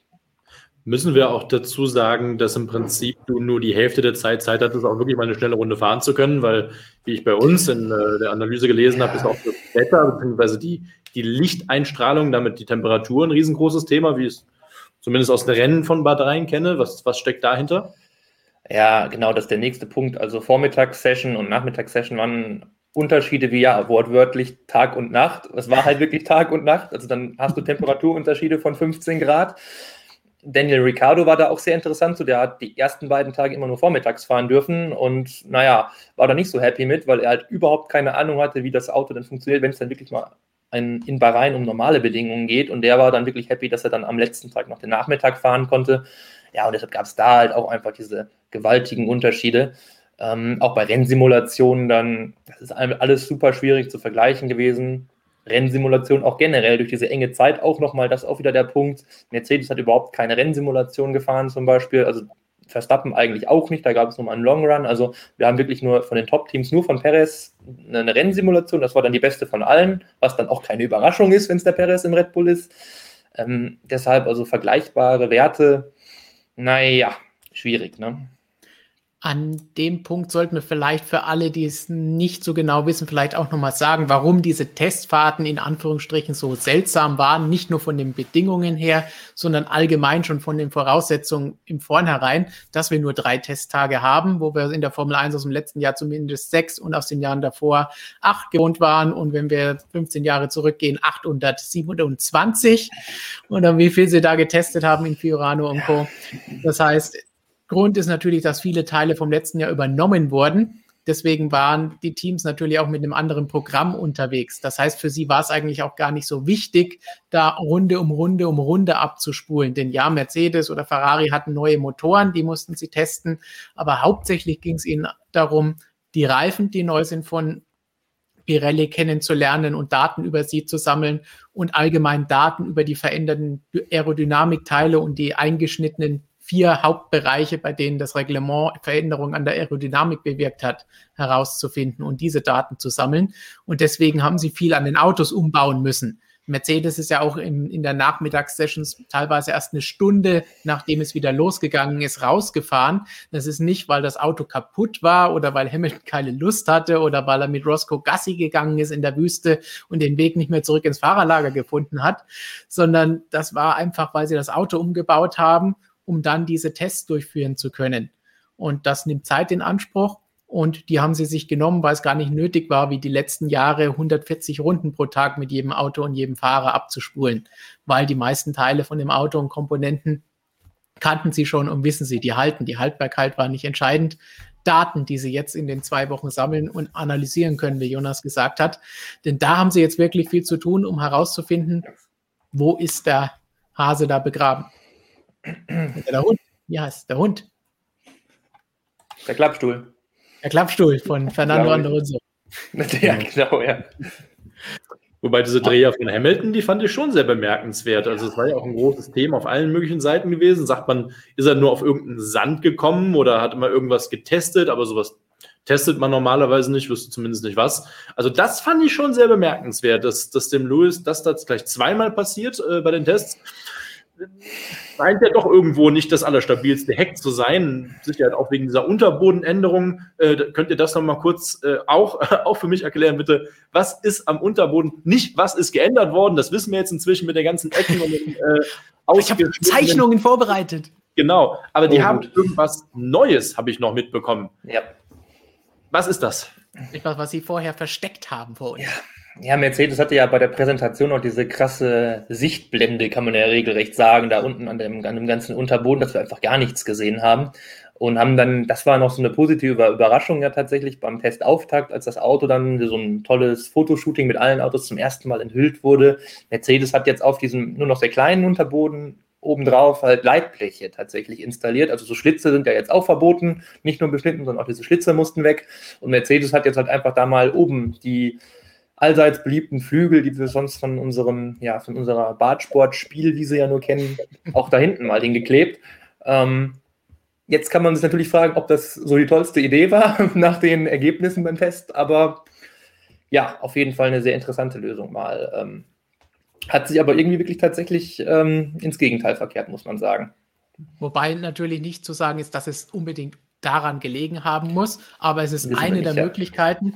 Und es ist etwas, was wir vor ein paar Wochen in so einem Livestream hier, als Christian auch dabei war, als unser Technikexperte natürlich auch abgetan haben, wo wir gesagt haben und es hieß, hey, James Ellison hat jetzt schon mehrfach gesagt, Tote Wolf hat jetzt mehrfach gesagt, oh, diese Änderungen, die dieses Jahr sind, die sind doch größer, als alle da draußen glauben. Man meint, hier ja. wird ein bisschen was vom Unterboden weggenommen, da wird ein bisschen was an den Bremsbelüftungen gemacht, da werden die Schlitze verschlossen. Aber das Ganze hat durchaus eine Auswirkung gehabt oder haben sie damals vermutet. Und so ist es dann am Ende aktuell, wie es aussieht, gekommen. Hier haben wir auch den, den Beispiel in grün, sieht man hier unten bei 2021 sehen. Dieses Dreieck wurde aus dem Unterboden vor den Hinterrädern herausgeschnitten. Das gibt es nicht mehr. Und auf der oberen Seite gelb umkreist mit dem roten X für 2020. Da sieht man erstens, wie der Unterboden komplett ausgesehen hat in den vergangenen Jahren. Und zweitens sieht man da diese Schlitze, die auch mit drin sind und jetzt verboten sind und jetzt nicht mehr vorhanden sind in der Formel 1. Und das ist unter anderem eine von diesen vier großen Änderungen, die in der Formel 1 dieses Jahr ein bisschen für Veränderungen sorgt und Jonas zum Lachen bringen. Ja, ich lache wegen Roberts wunderschönem Lachen. Was? Dein Bild ist schön eingefroren, sagen wir mal so. Echt? Oh nein. Gerade ein paar technische Probleme bei dir im Studio. Mhm. Aber du wirkst dauerhaft sehr interessiert, Robert. Also. Ja. Dann machen wir gleich noch mehr Techniksachen, damit die Begeisterung auch stehen bleibt, im wahrsten Sinne des Wortes. Interessant. Aber nochmal. Gut, okay, danke für den Hinweis. Aber so viel. Wir sind in Bewegung. Du bist in Bewegung. Wir machen es nur nicht. Vollbild, sonst wird es zu krass. Aber so viel zu den ersten oder die ersten beiden von diesen vier Änderungen, die bei Mercedes auch gerne genannt werden. Wie gesagt, sie haben von Anfang an gesagt, dass das mehr Einfluss hat. Wir haben es nicht geglaubt. Jetzt ist wieder die Frage, Sandbagging, ist das Blöffen oder nicht? Oder war das der gute alte Tiefstapel Toto und Tiefstapel James Allison? Und mhm. Es sieht in zwei oder jetzt mittlerweile anderthalb Wochen wieder ganz anders aus. Müssen wir einfach mal abwarten. Da ist natürlich auch interessant, wenn Mercedes sagt, oh, wer weiß es nicht, Red Bull ist auf der Rennpace schneller gewesen, auf einer Runde weiß man es nicht. Helmut Marko, mit dem ihr ein Interview, Infos bei uns auf der Seite lesen könnt und demnächst auch hier am Freitag das Video-Interview komplett sehen könnt. Christian hat ihn in seinem, in seinem Hotel abgefangen und in Bahrain interviewt ganz spannende Geschichten von den Testfahrten und Analysen. Und da sagt er, hm, Mercedes hat noch nicht alles gezeigt, die waren auch schwerer unterwegs. Und ich glaube, die sind weiterhin der Favorit. Was machen wir jetzt nun? Mercedes sagt, Red Bull ist Favorit. Red Bull sagt, Mercedes ist Favorit. Wie jetzt? Alle Jahre wieder. Kommt das Tiefstapelkind. Nein. Ähm, ja. Also ich habe irgendwie schon so ein bisschen irgendwo im Hinterkopf habe ich einfach die Angst, dass am Ende wieder alles ist wie immer und Mercedes auf einmal doch wieder dominiert. Aber ähm, man muss diese Angst nach der Lehre seit 2014 einfach haben.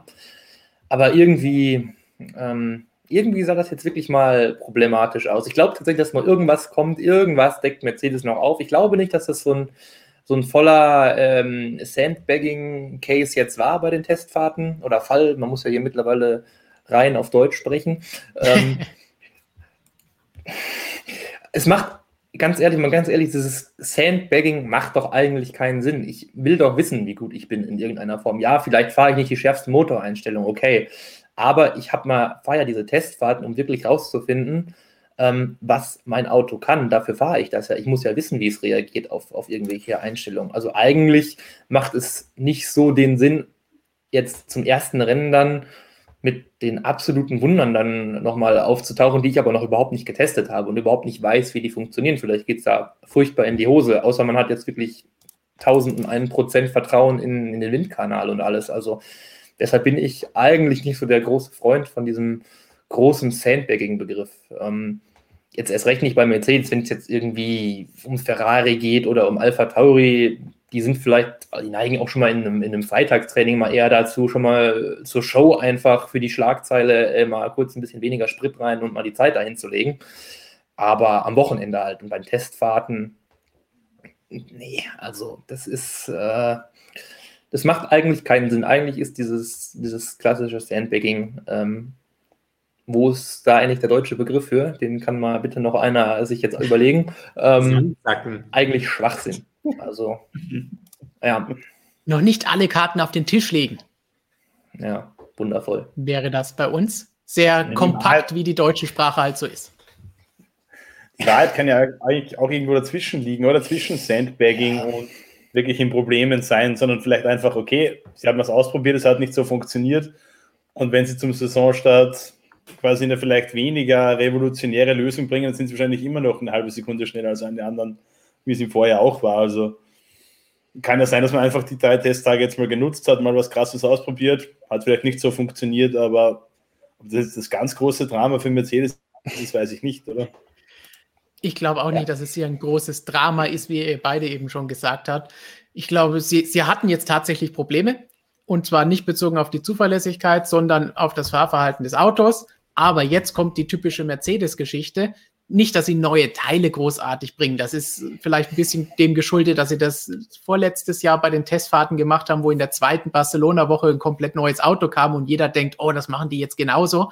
Aber da mit nur einem Test und einem Filmtag zwei Tage später, das funktioniert nicht. Das macht man auch nicht. Nicht in der Form, nicht so krass. Was ich eher glaube, ist, jetzt haben sie anderthalb oder zwei Wochen Zeit zu analysieren. Und das ist das, was sie letzten Jahre immer am besten gemacht haben. Wenn sie irgendwo einen Fehler hatten, ob es ein Defekt war oder Probleme bei der Abstimmung oder sonst irgendwas. Sie haben sich dann hingesetzt, den Fehler gefunden und eine Lösung gefunden und dann ist das Ganze nie wieder gekommen. Und genauso ist es, glaube ich, auch hier, wenn sie das Setup jetzt analysieren und herausfinden, was war falsch, wo war der Hund begraben, wie wir vorhin so schön gesagt haben, dann haben sie das Ganze und dann kann es am Rennwochenende schon wieder ganz anders aussehen. Wir wünschen uns natürlich, dass es eng bleibt und dass wir einen Kampf zwischen Red Bull und Mercedes haben. Abwarten. Mal wieder. Ja, ah, ich glaube, wir, wir können uns da schon ein bisschen auf was freuen. Also es, es, wird jetzt bei Mercedes kein Flop werden, dass jetzt auf einmal Red Bull dominiert, aber Mercedes wird auch nicht so dominieren jetzt wie im letzten Jahr. Also ich glaube tatsächlich, dass es ein bisschen enger werden wird dieses Jahr. Also da könnte mir das, das könnte ganz lustig werden da vorne, auch weil jetzt Red Bull den Perez noch hat und da taktisch ein bisschen mitspielen ja. kann. Wehe, du machst mir halt falsche Hoffnungen. Fehlen nein, nein. nein. dir gut. Ich, ich, ich meine das tatsächlich ernst und will hier nicht nur künstlich Spannung erzeugen für billige Klicks und so. Dafür bin ich in meiner Rolle als Christian verantwortlich. Aber passend vielleicht zwei Fragen dazu. Jakob fragt einerseits, ist es möglich, dass Mercedes die Token, die Talerchen, noch aufgespart hat für nach den Tests? Das glaube ich persönlich nicht, denn das würde ja bedeuten, dass sie jetzt erst anfangen, nachdem sie, kommt darauf an, wie die äh, Formulierung gemeint ist, ob es so gemeint ist, wie Jonas vorhin meinte, bei dem Filmtag oder beim ersten Rennen haben sie jetzt plötzlich andere Teile dran. Kann natürlich sein, wenn die schon produziert sind. Was ich nicht glaube und nicht der Fall sein wird, ist, dass sie jetzt erst anfangen, die Daten anzuschauen und sagen, oh, das verändern wir jetzt. Weil A, dauert das jetzt viel zu lange, je nachdem, was es ist.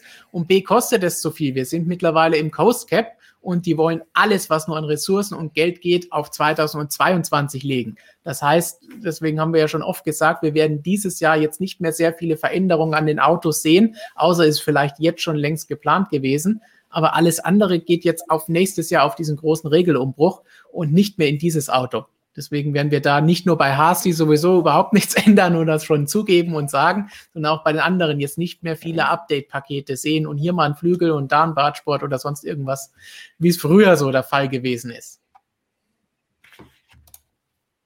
Und passend dazu von Daniel, vielen Dank für die Frage und Grüße in die Schweiz. Mercedes kommt bestimmt mit einem B-Spec-Auto wie letztes Jahr für die zweite Testwoche. Haben wir eben schon angesprochen. Und dann heißt es wieder Get in there, Lewis. It's P1 and P2 for Bottas. Klingt dezent genervt. Klingt ganz leicht genervt und enttäuscht und mhm. keine großen Hoffnungen, aber ich glaube vom Gefühl her, ein Doppelsieg, auf jeden Fall so einen einfachen Doppelsieg wird es dieses Jahr nicht geben. Machen wir ein kurzes Tippspiel, alle vier. Und ihr Doppelsieg Daumen hoch, kein Doppelsieg Daumen runter im Chat. Und überhaupt keiner im ganzen Jahr, oder was? Nein, erstes Rennen, Bahrain. Okay. Oder Bahrain, wie Christian sagen würde. also, ich glaube nicht an einen Doppelsieg von Mercedes im ersten Rennen oder auch in den ersten Rennen, mehrzahlhafterweise. Das glaube ich nicht. Ähm, also, ich schließe mich der Jonas an. Ich denke schon, dass es zwischen Red Bull und, und, Mercedes doch einiges enger geworden ist. Ich meine, das wollte man ja auch mit dem Reglement erreichen. Ist ja jetzt auch kein großes Geheimnis. Hat man in der Vergangenheit auch schon gemacht bei einem gewissen anderen roten Team. Ähm, von daher, nö, also den, den Perez darf man nicht unterschätzen. Also Red Bull hat natürlich jetzt zwei, sagte Jonas gerade auch schon, zwei wirkliche Top-Fahrer, die immer bereit sind oder in der Lage sind, ähm, aus eigener Kraft aufs Podium zu fahren oder potenziell natürlich auch Rennen zu gewinnen. Also ich glaube, das wird schon mal eine andere Herausforderung. Ich freue mich da wirklich aufs erste Rennen. Äh, Werde es mir, mir definitiv anschauen. Du machst es Markus auch nochmal schmackhaft, damit er mehr Leute hat, auf die er sauer sein kann, wenn es nicht der Fall ist. Ich verkaufe dir nur ein Abo ich, ich, ich versuche ja möglichst pessimistisch zu bleiben, um dann positiv überrascht zu sein. Also, ja, das ist gut. Ich rechne mit Mercedes dreifach siegen sogar so pessimistisch. ja, wir haben ja vier. Vom gleichen Auto fast. Als, als kleiner Tipp von Jiren Place kommt Sandbeutel. Sandbeutel finde ich gut. Das ist schön, ja. Es gibt ja auch schon die, die Memes mit Bilbo Baggins, Frodo Baggins und Sand Baggins und so, ja. Also. Mh. Ja. Ähm, in den Chat sagt die meisten hm. Daumen runter, also kein Doppelsieg. Wie ich sage auch kein Doppelsieg. Ich sage auch kein Doppelsieg. Nee, nee, nee. Der Perez, der kann mal rein jetzt, der gewinnt. Uh. Das ist natürlich nochmal eine krassere ja, was, hast was hast du da für eine Quote auf den Perez? Ich habe extra alle Fenster zugemacht, damit ich nicht rausfalle, aber ähm, die Quote ist, ist schon top. Ja. Ich habe auch schon angerufen, äh, dass das alles so kommen wird bei, meinen Ansprechpartnern bei allen Hunden in Bahrain, die zum richtigen Zeitpunkt auf die Strecke laufen können, die sind schon alle gebrieft. Ähm, das geht schon klar. Hundeflüsterer Feli. Echt, Was glaubst du, wie ich das Tippspiel hier bei den Testfahrten gewonnen habe? Da habe ich dem Kimi auch gesagt, hier, noch eine Runde mehr geht nicht, weil dann hätte ich sie nicht gewonnen sonst. Ja. So, so, da werden die Verbindungen ausgenutzt. Ganz kurz noch ein Frage von Aga, was wird dieses Jahr für Aston Martin Vettel drin sein? Das haben wir am Anfang des Streams besprochen, ausführlich unser Top-Thema. Das heißt, wenn der Stream vorbei ist, einfach zurückgehen und die erste halbe, dreiviertel Stunde anschauen. Da geht es nur um die Grünen. Jede Menge Sebastian Vettel und Aston Martin Diskussionen mit euren Meinungen und unseren könnt ihr euch dann da anschauen. Jetzt hatten wir Sorgenkind Mercedes abgehandelt, Sorgenkind Sebastian Vettel abgehandelt. Bevor wir zum letztjährigen Sorgenkind Ferrari kommen, Markus, kannst du uns erzählen, ob es auch Sorgenkinder in der MotoGP bei den Testfahrten letzte Woche gegeben hat? Gibt es tatsächlich ja ein Sorgenkind oder Sorgenkinder, mit denen wir nicht unbedingt gerechnet hätten nach der Saison 2020? Und zwar KTM waren so ein bisschen die Sorgenkinder bei uns. Im Vorjahr noch drei Rennen gewonnen, unter anderem das letzte in Portugal äh, in Person von Miguel Oliveira in wirklich beeindruckender Manier. Also man hat sich sehr viel erwartet von KTM für 2021. Die Testfahrten liefen aber gar nicht nach Wunsch. Also war man an keinem einzigen der fünf Tage wirklich vorne mit dabei. Vor allem Brad Binder, der ja im Vorjahr in seinem erst dritten MotoGP-Rennen KTM den ersten MotoGP-Sieg äh, besorgt hat. Der hatte wirklich große Probleme, ist oft gestürzt, ist nie wirklich auf Tempo gekommen. Also ähm, bei KTM, ich glaube mal nicht, dass die das Sandbächen betrieben haben. also äh, auf die wartet auf jeden Fall noch eine Menge bis zum Saisonstart hinkriegen oder ob sie es in den ersten Rennen hinkriegen, äh, werden wir sehen. Aber die werden auf jeden Fall also die Sorgenkinder. Ansonsten Yamaha, Ducati, Suzuki, Honda ungefähr da, wo man sie erwarten durfte oder erwarten konnte.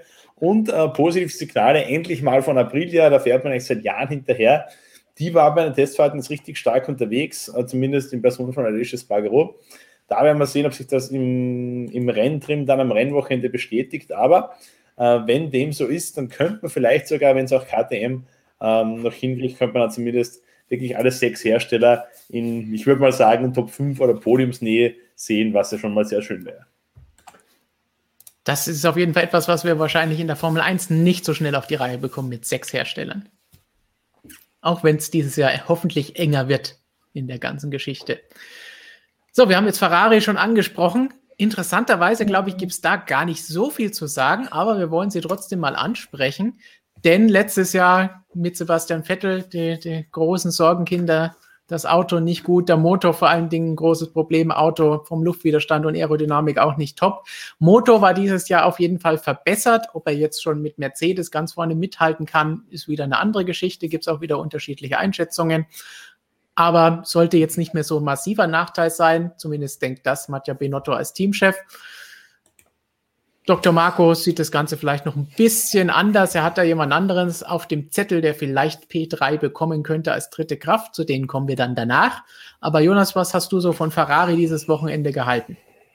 Mm, ja, so ein Auf und Ab. Also du sagst schon, Motor, also die, es ist halt auch da die Aussagekraft schwierig durch diesen auch gedrehten Wind, den wir ja auch noch hatten. Ähm, es scheint ein bisschen besser gewesen zu sein, wenn es um den Topspeed geht, aber wir wissen alle, die Beschleunigung ist eh wichtiger. Aber es, es, deutet so darauf hin und es würde auch nur Sinn machen, wenn die Power Unit jetzt wieder besser ist. Wir erinnern uns, im Vorjahr war es ja danach der ganzen direktiven Geschichte und diesem, ja, man muss Skandal sagen, äh, da um die Einigung mit der FIA, mit dem Stillschweigen, das bis heute gilt, ähm, war halt so eine Notoperation da im Winter. Da hat Ferrari halt irgendwas zusammenbauen müssen. Deshalb war das Ding so schlecht. Also mit mehr Ruhe jetzt über diesen Winter wird es dann besser geworden sein. An der Power Unit durfte ja frei entwickelt werden. Also ähm, da ist denn das, glaube ich, auch keine Lippenbekenntnis, die wir da schon früh gehört haben, dass das so viel besser ist. Ja, klar, das sind auch wieder, das muss man natürlich sagen, äh, damit man äh, da nach außen gut dasteht, aber da ist auch schon was dran. Äh, blöd sind die auch nicht in Maranello. Ähm, wer, wenn nicht Ferrari, äh, will unbedingt den besten Motor haben, müssen wir nur an Enzo Ferrari erinnern. Ähm, ja, deshalb, das äh, sah eigentlich auch ganz okay aus. Ein bisschen kritischer war das vielleicht mit der Rennsimulation. Auch da wieder der Hinweis, ist alles jetzt nicht die finale Aussagekraft. Aber wenn ich halt in der Rennsimulation so grob auf Augenhöhe wieder bin mit Alfa Romeo, also mit meinem eigenen Kunden und zwischen Leclerc und Raikön war nicht mehr in der Rennsimulation und die war immerhin auch zur gleichen Zeit am dritten Tag so grob, dann ja, kann man jetzt wieder, die Spritmengen müssen ja bei der Rennsimulation immerhin gleich sein, weitgehend. Da wird halt wirklich durchgezogen, also du tankst auf und fährst dann wirklich, als würdest du das Rennen fahren, ganz normal. Also da kann nicht groß getrickst werden an der Stelle. Das kann einem vielleicht so ein paar Fragezeichen wieder geben, ob es da wirklich so weit aufwärts gegangen ist. Ja, aber ansonsten auf, wie gesagt, die Speed sah ein bisschen besser aus. Ähm, auch der Rest des Autos war ja, wie du auch gerade schon angesprochen hast, die aerodynamische Effizienz, die auch ein großes Problem war. Ähm, ja, Insgesamt auf jeden Fall sieht es ein bisschen besser aus wieder, aber wenn man jetzt wirklich einfach die Frage ganz einfach stellen will, ist jetzt Ferrari wieder irgendwie zurück als Top-Team oder so, dann muss man da äh, meiner Meinung nach ein ganz klares Nein hinterstellen. Ähm, dafür sind jetzt Red Bull und Mercedes zu weit weg. Ähm, Ferrari kann vielleicht da irgendwie in die Spitze des Mittelfelds dann den Kampf wieder wirklich eingreifen, was ja letztes Jahr auch noch nicht mal funktioniert hat. Aber mehr geht da nicht denke, wir, wir haben ja auch letztes Jahr ja schon ein bisschen immer diskutiert und gesagt, ja, sie können wieder dritte Kraft werden, aber das glaube ich auch, dafür müssen sie schon kämpfen. Aber ich glaube nicht, dass sie Red Bull oder Mercedes regelmäßig angreifen können. Ich glaube, dieses Jahr haben wir wieder so einen klassischen Zweikampf an der Spitze. Wäre schön, wenn es nicht der Fall wäre und es mehr wären, nicht weniger. Bitte, wenn dann nur mehr als ein Zweikampf. Aber ich glaube nicht, dass das der Fall sein wird und schon gar nicht mit Ferrari großer Sprung müssen sie eh schon machen, aber so einen großen Sprung glaube ich nicht. Wäre ja schön, wenn wir überhaupt schon mal einen Zweikampf in der Formel 1 hätten. Richtig. Hier geht ja schon, ja, schade, wenn es dann nur ein Zweikampf wird. Ja, danke, das haben wir in den letzten sieben Jahren nicht gehabt. Zumindest nicht über alle Rennen hinweg. Also Ferrari bin ich tatsächlich auch mal gespannt. Hm, was man wahrscheinlich auch noch erwähnen muss, ist, man, äh, wir haben gesagt, okay, das, das Reglement es ist natürlich nicht eingefroren, es gab diese technischen Änderungen, aber es gab jetzt auch nicht die Möglichkeit, eben ein komplett neues, wahnsinniges Auto hinzustellen. Äh, das Reglement weiterhin sehr eng gestrickt und normalerweise ist es so, je konstanter ein Reglement und je weniger Möglichkeiten, was umzubauen, desto mehr rückt der Wettbewerb ja auch zusammen. Äh, gilt auch in der Spitze eben, dass der Platzhirsch dann eben normalerweise immer ein bisschen äh, mehr verliert, weil er nicht mehr so viel, naja, an Performance gewinnen kann. Hm, glaube, dass es auch bei Ferrari irgendwie so kommen wird. Grundsätzlich mal äh, auch da ganz plakativ gesagt, schlechter kann es ja auch gar nicht werden. Also ich würde, ich hoffe, dass das Schlimmer wäre es nur, dass da irgendwann nicht mehr jeder heil rauskommt und, und äh, jetzt mal ein bisschen, ein bisschen überspitzt ausgedrückt. Also bin ich mal gespannt. Ähm, ein Dreikampf, das kann ich mir nicht vorstellen. Ähm, die Tests Zeiten haben wir eh schon gesagt, die sind für die Tonne. Äh, was ich da so an, an Performance generell gesehen habe, würde ich auch sagen, ja, nicht schlecht, nicht wahnsinnig gut. Also McLaren, da werden wir, Stefan hat es wahrscheinlich schon angeteased oder wenn du nicht ein anderes Team meinst, ähm, da wird es dann, glaube ich, auch nochmal spannend. Aber ich glaube, ich freue mich auf einen sehr, sehr engen Kampf im oberen Mittelfeld. Und da sehe ich mit Sicherheit auch Ferrari dabei. Testfahrten haben nichts anderes, aus dem, was man herauslesen konnte, äh, gezeigt. Von daher, so ganz schlimm, glaube ich, ist das nicht in Maranello. Ich glaube, die können da schon mal ganz äh, äh, relativ zuversichtlich in die Saison reingehen. Die Erwartung ist eh am Boden, die Erwartungshaltung. Definitiv. Sie, Sie haben den Druck, dass es garantiert nicht nochmal so was geben darf wie letztes Jahr. Aber es wird niemand erwarten, dass sie Rennen gewinnen, aber bitteschön wieder um Podestplätze kämpfen. Und das werden wir bald sehen, ob das Ganze schon möglich ist. Aber wie du sagst, mit Ferrari, mit Alpine, mit McLaren, vielleicht mit Aston Martin oder hoffentlich aus deutscher Sicht, haben wir da auf jeden Fall einen spannenden Kampf und wer weiß, ob dann vielleicht noch jemand anderes da noch mit eingreifen kann oder zumindest hin und wieder. Vielleicht eines der Alpha-Teams. Und über die werden wir jetzt auch noch mal kurz sprechen, wenn wir auf die Rookies zu sprechen kommen. Denn wir haben diesen Jahr drei Rookies im Feld einen wissen wir alle, Mick Schumacher, sein Teamkollege wissen wir auch aus anderen Gründen alle, Nikita Mazepin, dass der auch mit dabei ist ähm, und umstritten ist. Aber einer, der bei den Tests extrem überzeugt hat, sowohl das Team als auch der Fahrer, das ist Yuki Tsunoda. Und das war schon durchaus interessant und mal schauen, was die so bieten können, Jonas. Ich dachte, du kommst jetzt mit Fernando Alonso, den hast du noch vergessen, der ist auch Rookie. Natürlich, auch ein Rookie. Er ist Young Driver Test gefahren letztes Jahr, also der muss Rookie sein. Ja. Wie Gary ähm, um, Paffett. Ja. Ja, der Gary. ähm, ja, der Yuki Tsunoda, genau. Äh, Robert hat eben das Lustigste eigentlich schon erzählt mit seinem kleinen Cheating da, äh, mit seinem DRS-Flügel. Das war tatsächlich ganz witzig. Also er hat das DRS einfach brutal früh aufgemacht, äh, so halb in der Kurve. Das ist ja da auch alles okay, das darf man, aber deshalb sind die Zeiten vielleicht auch so ein bisschen mit ganz großer Vorsicht zu genießen. Noch größer da als bei allen anderen, mit allen anderen schon längst angesprochenen Faktoren. Aber ja, der hat echt überzeugt. Also das muss man auf jeden Fall sagen. Also der hat sich da keine Fehltritte geleistet. Ähm, ist für mich irgendwie auch so ein bisschen der ähm, ähm, versteckte Held, jetzt hätte ich fast wieder einen englischen Begriff gesagt, äh, auch der vergangenen Formel 2-Saison. Ähm, Yuki Tsunoda ist echt, also ähm, echt stark gewesen. Ähm, ja, man muss jetzt natürlich Dr. Marco hier auch bringen, der auch im besagten Interview gesagt hat, dass natürlich in Deutschland irgendwie man da eher durch die deutsche Brille schaut und dann die Formel 2 irgendwie, ja, natürlich irgendwie eher auf Mick fokussiert sich hier. Aber der Zunoda, der hat da schon auch eine starke Leistung geliefert, das darf man echt nicht vergessen und hat jetzt echt eine blitzsaubere Leistung abgeliefert. Top vorbereitet ist er ja sowieso auch, das muss man sagen. Also, wenn einer ähm, eine noch bessere Vorbereitung tatsächlich hat als Mick Schumacher, und das soll schon was heißen, weil der hat von Ferrari auch schon einiges ermöglicht bekommen, dann ist es tatsächlich Zunoda, der ist, ähm, ich weiß gar nicht mehr, wie viele Tests es waren, äh, genau, und das sagt eigentlich alles. Also es waren mal mindestens fünf oder sechs, die er da im vergangenen Jahr und auch in diesem Jahr gefahren ist, in älteren Autos, vor allem immer Imola oder auch Misano. Ähm, der hat echt viel, viel Formel-1-Erfahrung tatsächlich jetzt schon. Also ähm, deshalb, vielleicht kann ich so das große Wunder, dass er sich jetzt da nicht irgendwie tausendmal von der Strecke gedreht hat. Ähm, aber ähm, auf jeden Fall äh, sehr überzeugender Auftritt. Ich glaube, dass der, wie ich erst gefürchtet habe, muss ich ehrlich gestehen, dass das vielleicht ein bisschen früh kommt äh, für ihn da. Aber nein, jetzt mit der Vorbereitung läuft das, glaube ich. Da ist vielleicht grundsätzlich zu sagen, dass alle drei Rookies, die wir dieses Jahr in der Formel 1 haben, dass die alle eine starke Vorbereitung haben, weil die alle in alten Autos über die vergangenen Jahre hinweg mehrfach getestet haben im Zweifel vielleicht sogar Mick am allerwenigsten, weil Mazepin hat wahnsinnig ja. viele Tests bekommen, auch in Mercedes-Autos in alten. Ähm, du hast Zunoda eben angesprochen, der viele Tests hatte. Und Mick hat mit Ferrari natürlich auch getestet und letztes Jahr auch schon mal an dem Rennwochenende in den Haas gefahren. Aber diese Tests abseits des Ganzen in alten Autos, bei denen auch nicht jeder immer weiß, wie viele das eigentlich tatsächlich sind, weil die muss niemand melden. Mhm. Das, da haben die alle drei schon ziemlich viel Erfahrung. Ja, da kann man fast auch. schon sagen, es sind drei Rookies, die am besten vorbereitet sind aus den letzten paar Jahren, seit es nicht mehr diese massiven Testfahrten gibt, wie sie einst Lewis Hamilton auch noch hatte. Ja. Und dann rechnen wir mal noch dazu, wie oft die Jungs noch im Simulator irgendwo sitzen. Auch jetzt war es natürlich aufgrund der aktuellen Umstände ein bisschen schwieriger, von A nach B zwischen den Teamfabriken hin und her zu reisen.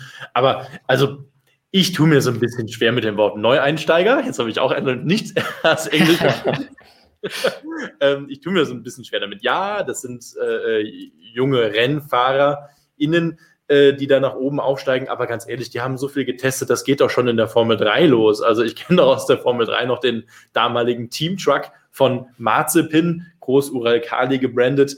Äh, das war schon ein, das Ding hat schon so viel gekostet wie ein Formel 1 Auto. Da konntest du noch hinten einen Hänger ranhängen und noch zwei Autos reinstellen. Und das ist kein Witz. Nein, das ist kein Witz. Und wir sind dann eben nach dem Rennwochenende noch ein bisschen an der Strecke geblieben und sind noch ein bisschen über Nürburgring getingelt mit irgendwelchen alten GP2-Autos und was weiß ich, umgebauten Formel-3-Autos mit einem GP2-Fliegel drauf. Also, das gibt ja alles schon, ist halt so, muss man ja auch mal drüber sprechen. Ähm, von daher, dieses, äh, das ist ein Rookie und da muss man erstmal vorsichtig sein. Nö, die kommen perfekt ausgebildet in die Formel 1 und das ist ja auch gut so, da spricht ja gar nichts dagegen. Ich freue mich auf Mick und ich freue mich aber ganz genauso auf Yuki Tsunoda. Er hat ein super Rookie-Jahr letztes Jahr hingelegt. Äh, ich habe nicht alle Rennen gesehen, muss ich sagen. Was ich gesehen habe, hat er mir oftmals wirklich gut gefallen. Toll. Und ich wünsche mir auch mal wieder einen guten und auch spannenden, unterhaltsamen Japaner in der Formel 1. Das ist schon viel zu lange her. Ich bin bis heute ein großer Fan von Kamui Kobayashi äh, und hätte auch gerne damals einen Katsuki Nakajima in der Formel 1 gesehen. Jetzt sind sie beide in Le Mans unterwegs und äh, gewinnen da oder eben auch nicht. Also das fände ich jetzt mal eine tolle Sache und das ist auch wichtig für die Formel 1. Wir dürfen nicht vergessen, Japan, riesen Formel 1-Hype guckt euch die Hüte an, wenn es nach Suzuka geht, großartig. Ähm, wenn da ein, ein Tsunoda mit gewissen Achtungserfolgen nochmal irgendwie so einen, nochmal einen neuen Boom auslösen könnte, fände ich ganz großartig, noch ganz, ganz wertvoll für die Formel 1 auch an sich als Ganzes. Mit Japanern kennt sich ja. ja Markus auch aus, spätestens seit diesem legendären Yamaha-Livestream zur Präsentation.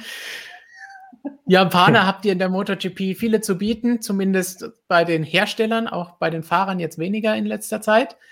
Aber gibt es denn irgendwelche Rookies bei euch, die Schlagzeilen gemacht haben? Es gibt bei uns auch drei Rookies, die haben nicht so viele weder positive noch negative Schlagzeilen gemacht wie die Formel 1 Rookies. Also gab bisher keine Skandale, drei ganz nette Jungs, zwei Italiener, Luca Marini, Daniel Bastianini und ein Spanier, Jorge Martin. Alle drei waren sie im Vorjahr Moto 2 Top-Piloten, Daniel Bastianini, sogar der Weltmeister, also die kommen auch von dem her bestens ausgebildet in die MotoGP. Natürlich dieses Jahr ganz schwierig äh, für die Jungs, weil es eben extrem wenig äh, Testtage gab. Normalerweise gibt es zwei Tage im November in Valencia, zwei Tage im November in Jerez. Dann gibt es einen dreitägigen Shakedown, an dem die Rookies teilnehmen dürfen. Dann einen dreitägigen Test in Sepang und dann nochmal drei Tage in Katar. Dieses Jahr gab es nur einen Shakedown-Tag und fünf Tage in Katar, also sehr wenig Programm, vor allem eben generell für alle Fahrer, aber natürlich umso weniger die neuen Steiger. Von dem her ganz schwierig. Was positiv ist für die Jungs, vor allem für Jorge Martin, der sitzt auf einer aktuellen Ducati im Pramac-Team, also hat auf jeden Fall äh, Spitzenmotorrad unterm Hintern.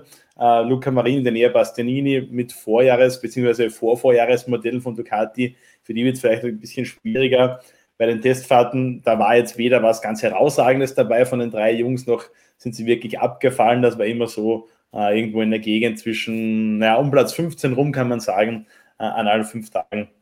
Also müssen wir noch ein bisschen abwarten, darf ich auch mal sagen, was da rauskommt. was ich noch sagen möchte, sowohl zu den MotoGP-Rookies als auch zu den Formel 1-Rookies, ähm, ich glaube, dass man schon aufpassen muss. Man kann natürlich sagen, zum Beispiel ein Nikita Mazepin ist, was das Autofahren angeht, bestens vorbereitet auf die Formel 1. Das heißt noch nicht, dass er auf die Formel 1 bestens vorbereitet ist. Denn Formel 1 oder auch MotoGP, ganz egal, äh, ob wir da auf zwei Rädern oder vier Rädern unterwegs sind, bedeutet eben Königsklasse in jedem Bereich. Das bedeutet un unvergleichbar viel Medieninteresse, das bedeutet wahnsinnig viel technische Arbeit mit Debriefs und so weiter im Hintergrund. Also das ist schon ein Gesamtpaket, ähm, was, glaube ich, für jeden Neueinsteiger da zu Beginn mal schon eine gewisse Überforderung darstellt. Äh, und ich glaube, deswegen muss man schon vorsichtig sein. Nur weil jemand oft in dem Formel 1 Auto gesessen ist, ist er noch lange nicht perfekt auf die Formel 1 vorbereitet, glaube ich. Absolut, das Drumherum gehört auch dazu. Und ich glaube, gerade beim Mazepin ja. hat man schon gesehen, dass er letztes Jahr noch nicht perfekt darauf vorbereitet war, was er, was ihn da erwartet im Umfeld der Formel 1. Oder im normalen menschlichen Benehmen. Ich weiß es nicht. Hm. Man das, hm, ja. Dann sag du mal zuerst. nee, ich glaube, der ist, das ist, äh, das war ihm schon irgendwie klar. Irgendwie, ich fand diese ganze Nummer sehr, sehr seltsam, weil eigentlich so viel sollte man schon wissen. Also das kannst du eigentlich nicht nur, wenn du in der Königsklasse bist, das wäre eigentlich auch schon ein Skandal gewesen, wenn er noch in der Formel 2 gewesen wäre. Das wäre eigentlich genauso, wäre jetzt nicht so krass Grund gegangen, natürlich. Aber auch da hätte es schon nicht bringen können. Ich glaube, bei dem tatsächlich sogar sonst, wenn man an so Dinge denkt, auch jetzt wie wirklich Aufmerksamkeit, Presse, Fans, Medien, äh, diese ganze riesige Bühne, auf die der jetzt stehen, da glaube ich, dass der charakterlich, dass dem das überhaupt, dass das ziemlich an ihm abprallen wird. Der ist, glaube ich, so ein völlig, äh, ja, kühler Typ da, was das angeht. Also das glaube ich nicht, dass ihn das, das groß jucken wird.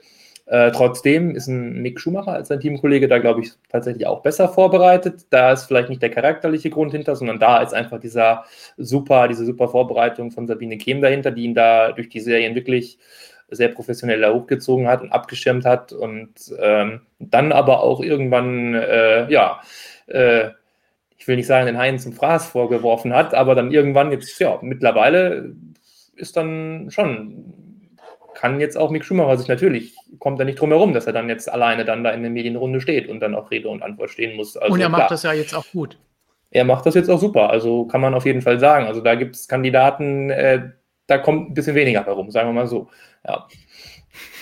Was uns wieder den Kreis schließen würde mit Kamui Kobayashi. Das ja. Englischkenntnisse meist überschaubar waren, in den letzten Jahren tatsächlich aber etwas besser geworden sind, muss man auch zu seiner Ehrenrettung sagen. Aber, Freunde, der Marzipin da habe ich vor sechs Jahren Geschichten gehört, wie der oh, mit ja. dem Privatjet alleine von irgendwelchen Rennstrecken noch mal zurück nach Russland geflogen ist. Also, da kann mir doch keiner erzählen, dass der jetzt irgendwie beeindruckt ist, wenn da die Formel 1-Blase und die Medienblase kommt. Freunde, ja, reist mal schnell nach New York, geht da shoppen und was weiß ich. Sein Vater äh, gehört die halbe Welt, Ural Kali. Also, der, dem ist das komplett Latte. Bisschen überspitzt jetzt ausgedrückt. Ja, muss man auch dazu sagen. Ich glaube nicht, äh, ähm, dass das die Jungs heute noch so wahnsinnig da irgendwie aus der Fassung bringen, sozusagen der große Auflauf. Meine Marzipin, da hat schon mal einen umgehauen, da hat er schon gemerkt, was los ist, äh, äh, dass man über ihn berichtet. Ja, das ging ja genauso durch die Medien, ähm, wenn auch in anderer Weise. Also von daher, bah, ja, bin ich mal gespannt. Ich, ich glaube, es ist nicht mehr so wie früher. Dieses, du kommst in eine völlig neue Welt. Es ist eine andere Welt, Markus, ja, da gebe ich dir auch komplett recht, natürlich. Aber wenn man sieht, was die Jungs in den, ihren, ihren Nachwuchsjahren schon da, Simulator hier, da noch einen Termin und hier nochmal rumreisen und noch eine Rennserie mitnehmen und am besten drei Serien in einer Saison fahren, alles mitnehmen, was geht und noch testen obendrauf, wer es leisten kann. Ich, ich weiß es nicht. Tu mir schwer, mich in junge Menschen da in der Beziehung reinzuversetzen, aber ich glaube, die sind relativ abgehärtet, wenn die da hochkommen. Was nicht heißt, dass sie gut sind. Das muss es natürlich nicht heißen. Sie sind in der Lage, behaupte ich mal, mitzufahren. Heißt natürlich jetzt nicht, dass man, äh, dass ich die auf dem gleichen Niveau erwarte wie einen arrivierten Formel-1-Fahrer. Muss ich auch dazu sagen. Gut, nach diesem Exkurs zu Rookies und Mazepin und dem richtigen Benehmen und Aufsteigen, wie man denn so nach New York mit dem Privatjet fliegt. Ich glaube, das ist nochmal eine ganz andere Welt und das passt tatsächlich gut zur Formel 1 teilweise, wenn auch ja, nicht bei allen Fahrern. Also kennt er sich damit tatsächlich aus. Schauen wir noch auf einen Bereich, bei dem sich Christian gut auskennt. Also Markus, sein alter okay. Ego, heute leider nicht da die Techniktrends und die Tricks und Kniffe, die es gegeben hat bei den Testfahrten, die gehören natürlich auch dazu. Wir haben jetzt schon viel über den Mercedes-Unterboden gesprochen. Und es gab natürlich auch noch ein paar andere Dinge, zum Beispiel bei Alpine, wo viel über die Airbox gesprochen wurde, die so ein bisschen im 70er-Jahres-Style daherkommt, einfach um ein bisschen mehr Luft in diesem Bereich einzuführen für die Kühlung und damit die Seitenkästen schmaler gestaltet werden können, einfach ausgedrückt, damit die schlanker sind und der Aerodynamik ein bisschen mehr helfen. Aber noch mehr wurde diskutiert auch über den Diffusor von McLaren. Und da wir ja, wie Robert vorhin schon gemerkt hat, McLaren schon ein bisschen geteasert haben, als wir gesagt haben, hey, wir müssen drüber sprechen, wer wird denn die dritte Kraft? Ist da Ferrari ein Thema? Ist da Aston Martin ein Thema? Ist da Alpine ein Thema? McLaren ist auf jeden Fall ein Thema und für den Doktor in unserem Interview ist McLaren definitiv, zumindest in diesem Moment, ein Thema, denn er sagt, die sind eigentlich aktuell die dritte Kraft im Feld, soweit er das Ganze sehen konnte. Bevor wir zu den Diffusor-Ausweitungen hier kommen, was halten wir von McLaren, Jonas? Glaubst du auch, dass sie die dritte Kraft sind oder Wie siehst du diese Einschätzung? Unterschreibe ich voll und ganz. Also Stand jetzt ganz klar, ja. Ähm, die haben durch den Mercedes-Motor alleine, ja, dann konnten sie zwar nichts anderes mehr äh, entwickeln mit ihren Talerchen, aber der Motor alleine, der bringt schon so viel, ähm, dass das sowieso mehr bringt als alles andere, was sie da hätten machen können. Und trotzdem, Aero konnte ja entwickelt werden, plus dann dieser überragende Diffusor-Trick, äh, naja, der vielleicht auch ein bisschen größer gemacht ist, als äh, er tatsächlich dann ist. Aber ja, ähm, ja, also das sah super aus, also muss man definitiv sagen. Also die waren, hatten kein Problem, muss man auch noch, äh, muss man auch nicht vergessen. Äh, das, das, lief alles sauber rund. Äh, Ricardo bei diesen komischen Vormittagssessions, die ich schon angesprochen habe, jeweils mit Bestzeit, aber, und da fährst du erstmal gegen die anderen, also das war schon so aus dem Stand ist fast kein Team besser gestartet als McLaren, sage ich mal so, für seine, seine ähm, ja, Möglichkeiten. Red Bull natürlich auch nicht genauso gut, äh, aber so auf einem etwas niedrigeren Niveau ist McLaren da echt super klargekommen. Auch Ricardo hat sich eigentlich ganz gut eingewöhnt so direkt. Das lief sauber. Der war eigentlich bis auf seine Klagen da ein bisschen eigentlich zufrieden. Dem fehlt nicht so viel. Ähm, ja, also McLaren war im letzten Jahr ja, ich habe eben gesagt, nicht sportlich wirklich nach Pace die dritte Kraft. Das war für mich unterm Strich ähm, Racing Point. Ähm, aber dieses Jahr sieht das anders aus, glaube ich. Dieses Jahr ist, glaube ich, der McLaren schneller. Also auch mit den beiden Fahrern. Ricardo ist nochmal noch so eine Mini-Verbesserung gegenüber Sainz, wenn der dann einmal wirklich komplett drin ist und das wird schnell gehen. Ähm, ja, also ich bin da voll beim Doktor. Also muss man, äh, hat er äh, gut erkannt, würde ich sagen. Ist nicht umsonst äh, Motorsportberater in der Formel 1. Kennt sich ein bisschen mit Formel 1 aus, seit er selbst gefahren ja. ist und jahrzehntelang das Ganze jetzt Könnte gemacht sein, hat. Ja. Kann man schon sagen, ein bisschen mhm. was weiß der gute Mann. Ist nicht umsonst Doktor. er muss es ja wissen. Genau.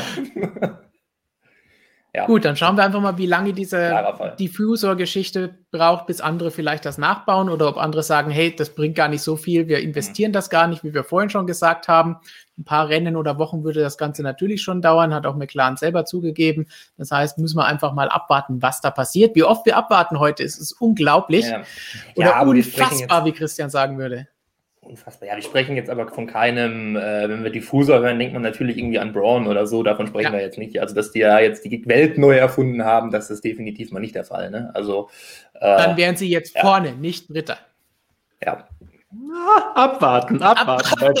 abwarten. Dann schauen wir uns das Teil doch mal an, denn auch dazu haben wir eine schöne Zeichnung hier von unserem wunderbaren technischen Zeichner.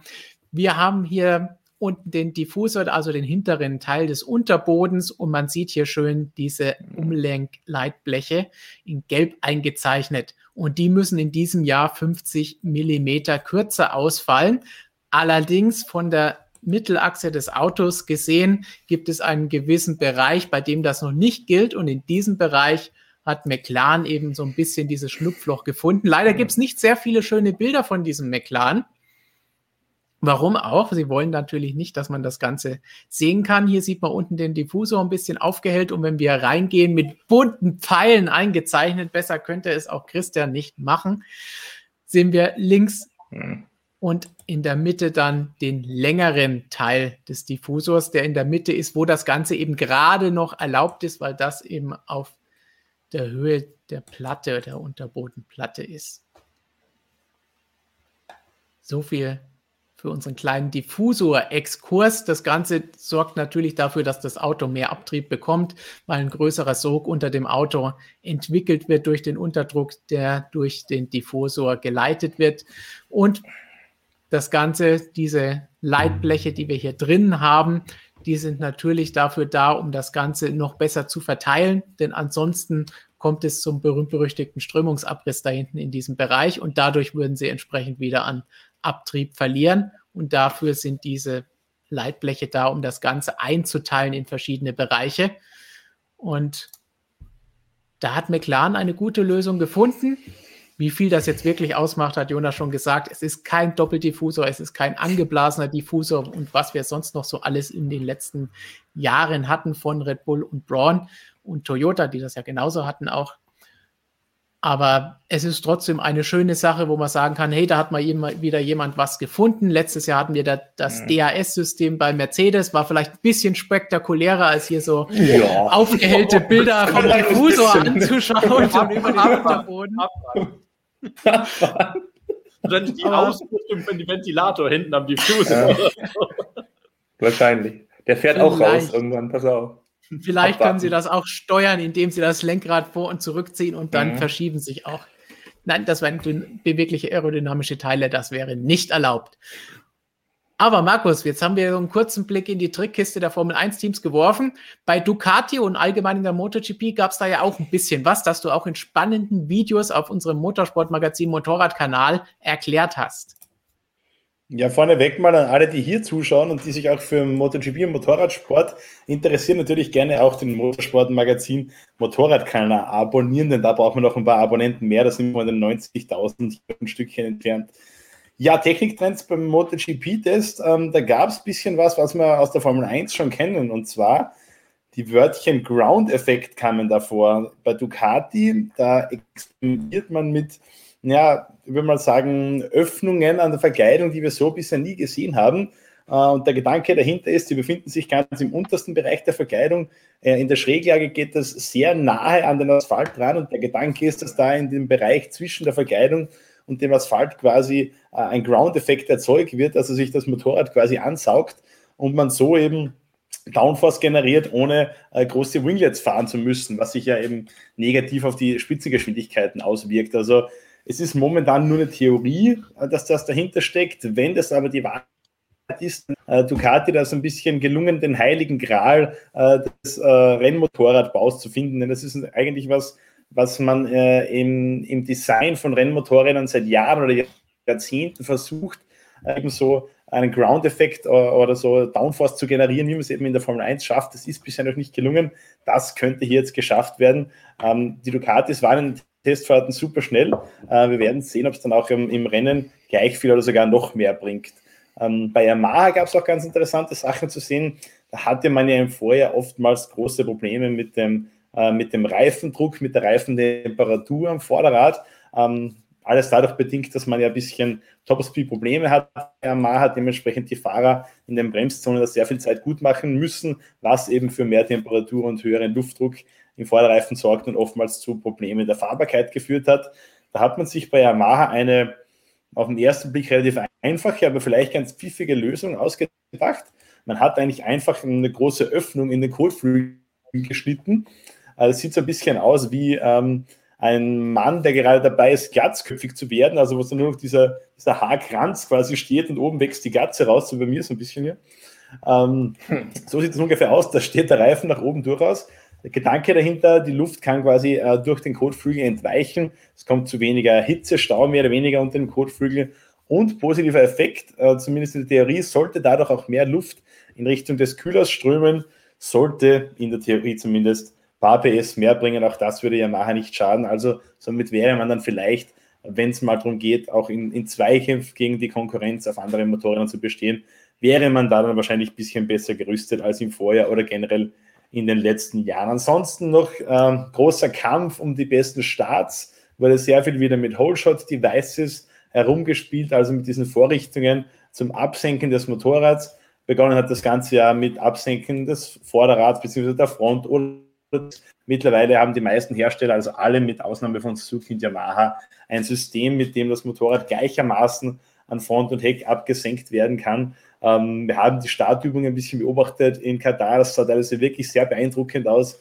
Ähm, die Motorräder schießen da echt mit unglaublicher, mm, mit unglaublicher Ruhe, mit unglaublichem Speed äh, aus, den, aus den Startplätzen weg. Es gab aber auch einige Versuche, wo das Ganze nicht so geklappt hat, wo die, die Jungs beinahe beim Start von ihren Motorrädern abgeworfen worden wären. Also werden wir sehen, ob diese Systeme wirklich schon so ausgereift sind, äh, dass man die dann auch beim ersten Rennen einsetzen wollen wird, weil äh, ich würde mal sagen, mit einem vollkommen verpatzten Start, wie wir ihn teilweise gesehen haben, kann man auf jeden Fall äh, mehr Zeit und Positionen verlieren, als man sie durch ein noch ausgefeilteres äh, System da gewinnen kann.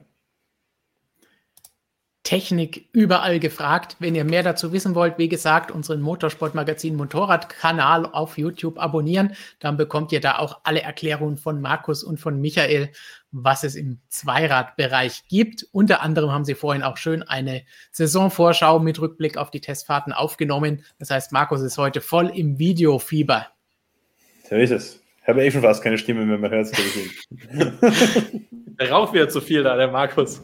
Ich habe eben schon im Chat gesehen, dass jemand fragt, ähm, welche Marke Roger, unser geschätzter Kollege Roger Benoit, raucht. Welche Alle. Zigarren? Ja. Weiß Wer noch mehr wissen will über die Technikänderungen für dieses Jahr, dem legen wir dieses schicke Heftchen hier ans Herzen. Wir haben es vorhin schon ein paar Mal gezeigt. Unsere neue Ausgabe ist ab morgen offiziell im Handel erhältlich. Abonnenten, ihr wisst es, haben sie auch schon längst in ihrem Briefkasten liegen und können dann, jetzt halten wir alle so ein Heftchen hier hoch, da, da sind sie, Überschwung an grünen Heften in der grünen Ära. Unser Heft könnt ihr euch natürlich dann sichern. Es geht natürlich um Sebastian Vettel, aber auch um Mick Schumacher und die Challenges, Herausforderungen, die sie in diesem Jahr bei ihren jeweils neuen Teams erwarten. Hat Jonas einen spannenden Artikel dazu geschrieben. Aber es gibt natürlich auch Neues zu den Regeländerungen. Wir haben schon zwei von den vier tollen Zeichnungen gesehen, was sich in der Formel 1 geändert hat. Christian erklärt hier ausführlich, wie das Ganze aussieht. Und wer sagt, hey, wir haben so viele Fahrerwechsel gesehen in diesem Jahr. Wer ist denn da jetzt am besten und wie sehen die Teamduelle aus? Da hat unser anderer Markus, Markus Steinrisser, einen tollen Artikel, langen Artikel geschrieben, wo die Fahrerduelle von allen zehn Teams beleuchtet werden. Und dann könnt ihr euch damit auch auf die neue Saison einstellen. Und Markus macht nicht nur Videos, ihr habt auch spannende Artikel. Hier sehen wir zum Beispiel besagte Ducati. Michael hat einen Artikel geschrieben mit all den Fragezeichen, die es in diesem Jahr geben kann. Und von Markus kommt natürlich auch ein Artikel zu Marc Marquez und wie es bei ihm jetzt so gelaufen Nee. ist und wann wir ihn vielleicht mal wiedersehen. Markus, vielleicht kannst du dazu was sagen. Der ist schon nicht von mir, du schmückst mich da gerade mit fremden Federn, auch der ist für Michael. Äh, 244 Tage ist kurz erklärt und zwar 244 Tage liegen hinter dem gescheiterten Comeback äh, von Marc Marquez in Jerez 2 2020 und dem ersten Training zum Katar Grand Prix 2021, wo wir eben möglicherweise das große Comeback von Marc Marquez sehen werden. Äh, Michael arbeitet in diesem Artikel 244 Tage voller, ja, klingt jetzt ein bisschen kitzig, kitschig, aber war wirklich äh, Schweiß, Blut und Tränen, glaube ich, im Fall von Marc Marquez. Also der hat die letzten Monate viel hinter sich, äh, drei Operationen, äh, viele Monate auf der Couch rumgegammelt, zwangsläufig. Ähm, und ja, wird da sehr schön aufgearbeitet von Michael, was da in den letzten Monaten so abgelaufen ist beim MotoGP-Dominator der letzten Jahre. Aber du hast trotzdem ein paar Sachen für das Magazin geschrieben, damit wir das klarstellen. Du machst nicht nur Videos. Ja, Du natürlich bist habe ich nicht das nur gemacht. faul auf der Haut gelegen. Ich musste aber heute leider schon erfahren, dass sich leider ein User bereits ähm, das Abo gekündigt hat aufgrund eines Artikels, den ich geschrieben habe. Äh, Das Oh. tut mir sehr leid. Ähm, Danke, Markus. ja, übrigens, dein Kündigungsschreiben ist schon ein Weg zu dir, Robert. Wir können uns dich jetzt nicht mehr leisten. ja, verständlich, ja. Nein, der, Artikel, äh, der Titel des Artikels ist Sind Männer Schweine? Es geht darin um einen Das war so klar. Sexismus-Skandal. Ob es wirklich einer ist, äh, klären wir darin. Äh, Im Motorradsport, eine junge Australierin, Rennfahrerin, hat ihre Karriere beendet, weil sie gesagt hat, sie hat keine Lust mehr auf den Sexismus im, im Motorradsport. Ich habe da mit äh, Nita Korhonen gesprochen, die bei der FEM, beim Motorradweltverband, quasi für die, für die Anliegen äh, der Frauen zuständig ist. Und wir haben darüber gesprochen, gibt es Sexismus im Motorradsport? Gibt es denn überhaupt? Was kann man dagegen tun? Äh, wann werden wir mal eine Frau in der MotoGP sehen und werden wir vielleicht sogar mal eine Frau als MotoGP-Weltmeisterin sehen? All das haben wir da besprochen. Äh, auf jeden Fall sehr interessant und ich glaube, wenn man den Artikel liest, kommt man drauf, dass es eigentlich kein Grund ist, das Abo aufzulösen. Ich freue mich drauf, diese Geschichte zu lesen. Ich war etwas überrascht. Stefan, du erinnerst dich, als wir das Cover gemacht haben. Ich denke mir, die das ist aber doch ein Witz. Lustiger Witz. Nein, ist es nicht. Sind Männer Schweine. Spannende, tolle Geschichte. Freue ich mich wirklich drauf, das zu lesen. Schick auch einen Gruß raus an unsere liebe ehemalige Kollegin Maria Pohlmann, die ich da schon im Heft entdeckt habe. Muss man ja auch mal äh, Props geben in die Richtung und weiter viel Erfolg wünschen in der MotoGP. Toll. Und du hast natürlich auch etwas geschrieben über alle deutschen Hersteller und was die so im Motorsport machen. Ja, Klingt umfangreich. Ist korrekt. Da gibt es viel zu, bei manchen gibt es viel zu schreiben, bei anderen gab es sehr wenig zu schreiben. Da musste man ein bisschen was aus den Fingern saugen oder mal erklären, warum es so wenig zu schreiben gab. Also ja, äh, Audi, VW, BMW, Volkswagen, Opel, alle, die wir noch haben oder auch hatten. Viele Grüße da an äh, Wolfsburg, VW. gibt es mal einen großen Überblick, um mal zu schauen, was macht den Motorsport Deutschland eigentlich noch so im Rennsport? Wo wird noch Geld ausgegeben und wo nicht? Und wo wird zugesperrt? Puh. Das erfahrt ihr, wenn ihr es noch nicht wisst, in unserer neuen Ausgabe. Link ist in der Beschreibung, direkt unter den Like-Button einfach mal draufklicken und dann auf den Link und bestellen und schon habt ihr es hoffentlich bald bei euch im Briefkasten liegen und dann danach rechtzeitig noch weit vor dem öffentlichen Erscheinungstermin. So, dann wollen wir jetzt noch das, was wir angekündigt haben, machen. Robert, es gab heute jede Menge News, die man natürlich in unserer App und auf unserer Webseite finden konnte. Leider nicht alle schöne und gute Nachrichten, Robert. Nee, leider nicht. Dann beginnen wir mit der, wo auch schon äh, im Chat schon einiges geschrieben wurde und auch heute die sozialen Netzwerke, glaube ich, wirklich äh, dominiert und überschattet von waren. Also, ähm, sehr traurige Nachricht für den deutschen Motorsport. Sabine Schmitz ist äh, in der Nacht auf Mittwoch, genauer genommen am Dienstagabend, äh, leider verstorben. Sabine Schmitz, wer sie nicht kennt, bitte gebt den Namen auf YouTube ein und dann werdet ihr, glaube ich, ganz, ganz schnell begeistert sein. Viele andere Millionen Menschen auf der Welt. Ähm, man nennt sie die Königin des Nürburgrings, Queen of the Ring, eine echte Eifelanerin. Ähm, ich komme selber aus der Eifel, bin da nicht so weit von weg geboren, wo Sabine Schmitz Adenau zuletzt gelebt hat. Habe auch in der Pistenklause von ihrer Mutter schon das ein oder andere Steak essen dürfen. Ähm, das ist sehr, sehr traurig. Äh, Sabine Schmitz hat äh, zuletzt bekannt gemacht, 2017 wurde bei ihr ein Krebsleiden diagnostiziert. Ähm, sie ist danach in den Rennsport und ich kriege eine Gänsehaut, wenn ich das erzähle. Sie ist nochmal zurückgekehrt, sie ist nochmal Rennen auf der Nordschleife gefahren und ähm, ja, jetzt hat sie dieses eine Rennen leider verloren. Ähm, ich glaube, guckt euch, guckt euch durch Twitter durch, guckt euch durch die Medienlandschaft durch, was diese Frau überhaupt für einen Stellenwert hatte. Die Formel 1 hat ihr Beileid ausgesprochen, die komplette FIA hat ihr Beileid ausgesprochen. Also ähm, eine Frau, die wirklich, wirklich bemerkenswert war in ihrer Art und Weise und natürlich auch unglaublich schnell war. Ähm, zweimal die 24 Stunden auf dem Nürburgring gewonnen, für Scheid Motorsport auf einem BMW M3 E36, war damals die erste Frau, die das äh, tolle Rennen in der Eifel gewonnen hat. Auch bislang die einzige Frau und wird möglicherweise auch lange bleiben. Also äh, es, ist, es ist schon wirklich traurig, menschlich traurig. Das war eine, eine, eine herausragende, äh, eine herausragende Rennfahrerin. Ähm, zähle ich genau in eine Schiene mit Ellen Lohr, mit, ähm, jetzt fällt mir gerade der Name nicht ein, weil ich wie gesagt, den ganzen Tag damit beschäftigt war. Ähm, die haben auf jeden Fall auch heute geschrieben, da komme ich dann gleich noch zu. Also, es ist wirklich traurig und dramatisch. Man kann der ganzen Familie, alles rennbegeisterte Menschen, natürlich auch Klaus Abelin, Lebensgefährte, Frikadelli Porsche, ich muss es euch gar nicht erzählen, äh, kann man nur das tiefste Beileid aussprechen und, und ähm, alles Gute für die Zukunft wünschen, viel Kraft in dieser mit Sicherheit schweren Zeit. Mit Sabine Schmitz geht wirklich jemand, die einfach ja, war was anderes. Ähm, wer das nicht mitbekommen hat, nach einigen Schätzungen ist die Frau ungefähr 30.000 Runden auf der Nordschleife gefahren, sowohl in Rennautos als eben auch damals in dem berühmten Renntaxi.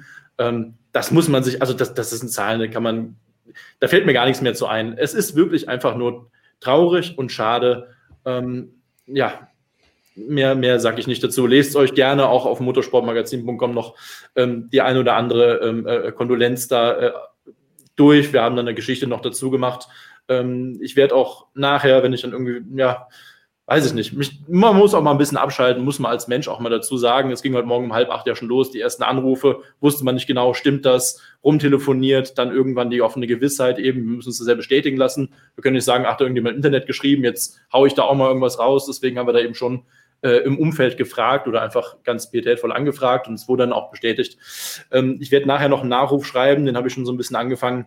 Also großartig. Guckt euch das wirklich, guckt euch bitte das auf YouTube an. Äh, ähm, Sabine Schmitz, Jeremy Clarkson, Nordschleife.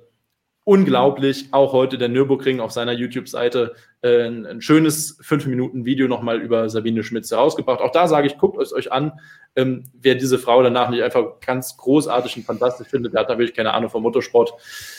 Ja, habe ich ein bisschen ausgeholt, aber ähm, ja, Jutta Kleinschmidt, Entschuldigung, habe ich natürlich eben gemeint, Dakar-Siegerin, zähle ich in eine Riege mit ähm, Sabine Schmitz und auch Ellen Lohr. In dem Sinne, ja, der Familie ganz viel Kraft und äh, puh, ja, keine schöne Nachricht heute für komplett Motorsport Deutschland und auch darüber hinaus. Definitiv ganz, ganz traurige Nachricht für alle im Motorsport, für die ganze Motorsportfamilie. Und es gibt keinen guten Übergang, um jetzt weiterzumachen mit anderen Themen, aber es gab trotzdem auch noch ein paar andere Dinge, Robert, die heute vermeldet wurden. Ja, den Übergang suche ich jetzt wirklich darin, indem man einfach sagt, Deutschland hatte und hat weiterhin auch äh, herausragende Frauen im Motorsport. Jutta Kleinschmidt, sorry an der Stelle, dass es mir eben kurz entfallen ist, der Name, ähm, die einzige Siegerin der Rallye Dakar 2001 mit Mitsubishi damals, denke ich, ist auch jedem ein Begriff, danach bei Volkswagen. Die hat sich heute ähm, mit zurückgemeldet im Motorsport und zwar, sie wird ähm, ja auf der einen Seite sowohl Ersatzfahrerin als auch Beraterin in der neuen Rennserie Extreme E, diese Offroad-Serie aus der Feder von Formel E, Gründer Alejandro Agag. Und Jutta Kleinschmidt ist 58 Jahre alt, ihr letztes Rennen 2000, ihr letzte Rallye 2016 gefahren. Äh, ein weiterer ganz prominenter, ganz bekannter Name für diese neue Rennserie, die noch keinen Meter gefahren ist. Am äh, 3. 4. April geht es dann los ähm, in, äh, in Saudi-Arabien. Ja, hm, muss man darüber diskutieren, werden wir auch machen. Lest auf motorsportmagazin.com dann nach. Wir berichten natürlich über dieses erste Event. Ähm, ich, ich muss, glaube ich, nicht viel sagen. Die Teams, Nico Rosberg, Lewis Hamilton, Jensen Button, sogar als Fahrer dabei. Ähm, Deutschland vertreten durch Abt Sportsline mit Matthias Ekström, Claudia Hürtgen am Steuer, ihr wisst, in der Extreme E vielleicht. Ähm, per Reglement teilen sich jeweils ein Mann und eine Frau dieses Auto. Das hat es so noch nicht gegeben. Jutta Kleinschmidt, heute eben kam diese Meldung raus, heute Vormittag. Äh, sie unterstützt das, tritt da beratend auf. Und ähm, kleiner Spoiler, ähm, ich werde morgen wenn dieser Termin jetzt bestätigt worden ist, hoffe ich zumindest, dann noch ein Interview mit ihr führen können. Da freue ich mich dann sehr drauf. Frauen im Motorsport, riesengroßes Thema in den letzten Wochen, in der letzten Zeit. Und ich bin sehr gespannt darauf, was dann eine so super prominente Rennfahrerin uns dazu erzählen kann, werdet ihr natürlich dann auch auf motorsportmagazin.com lesen. So, das eine gute Nachricht. Und ich habe es doch eingangs bei den Fun Facts erwähnt, das machen wir jetzt noch kurz. Ähm, Sheldon van der Linde, heute der Bruder, der jüngere Bruder von Kelvin van der Linde, wurde für die DTM bestätigt. Geht also in sein drittes Jahr mit BMW. Jetzt nicht mehr mit dem Werksteam, sondern mit Rover Racing, einem BMW M6 GT3. Timo Scheider hat ihn mal liebevoll die Badewanne getauft ein Auslaufmodell. 2022 kommt dann der M4 GT3. Dieses Jahr kommt dann schon wieder Sheldon van der Linde. Und wie gesagt, ich freue mich auf dieses Bruderduell zwischen Kelvin und Sheldon. Die beiden wirklich lustig, nehmen kein Blatt vor den Mund. Genau, da habe ich wirklich Bock drauf. Auch heute, wenn es nicht etwas stressig heute Morgen gewesen wäre, weil alles gleichzeitig kam, dann hätte ich den beiden Jungs auch noch stundenlang zuhören können. Äh, wie gesagt, leben beide in Kempten, sprechen wunderbares Deutsch ein Erfolg nach dem anderen. Auch da kurz, schaut auf motorsportmagazin.com vorbei. Was die beiden schon alles in ihren wenigen Jahren erreicht haben, das ist schon wirklich großartig. Und äh, da gibt es auch morgen noch eine Geschichte, ein bisschen hintergründig mal zu schauen. Okay, Sheldon ist jünger, hat es zuerst in die DTM geschafft. Kelvin in der Zeit äh, Nürburgring 24 Stunden gewonnen, zweimal GT Masters gewonnen. Jetzt endlich auch in der DTM. Kleiner Spoiler-Alarm.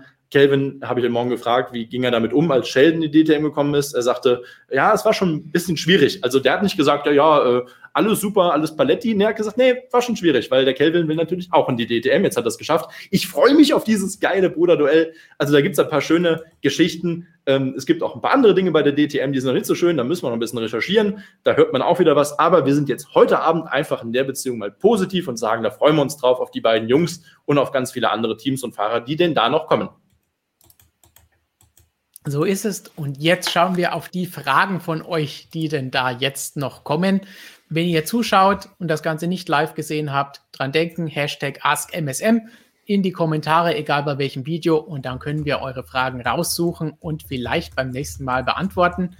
Und jetzt stürzen wir uns auf die, die wir schon erhalten haben heute. Und da haben wir zum Beispiel hier zu Vettel eine Frage gehabt. Mal schauen, ob wir das von Klaus Werner heute schon beantwortet haben. Zur Frage, also muss Vettel sich Sorgen machen, sagt er, denke nicht. Sorgen müsste sich eher Aston Martin machen. Zuschauerkonforme Erklärungen konnte Sebastian Vettel bei Ferrari genug üben. Mhm. Nochmal als Nachtrag zu dem, was wir vorhin am Anfang über Aston Martin und Vettel diskutiert haben. Vielen Dank an Klaus Werner für diesen Beitrag und diese Meinung. Dann von Knochenkotzer kommt auch noch ein Beitrag zu Sebastian Vettel. Ich denke, das Umfeld für Vettel wird passen. Man sieht auch schon, dass er viel besser drauf ist. Wenn er sich an das Auto gewöhnt hat und die Technik mitmacht, können ein paar Podien drin sein. Das geht in die Richtung, wie wir vorhin die Umfrage gesehen haben und wir auch alle gesagt haben, Podestplätze, wenn alles passt, ja. Alles andere ist vielleicht ein bisschen zu hoch gegriffen, sofern nicht irgendwas Außergewöhnliches passiert.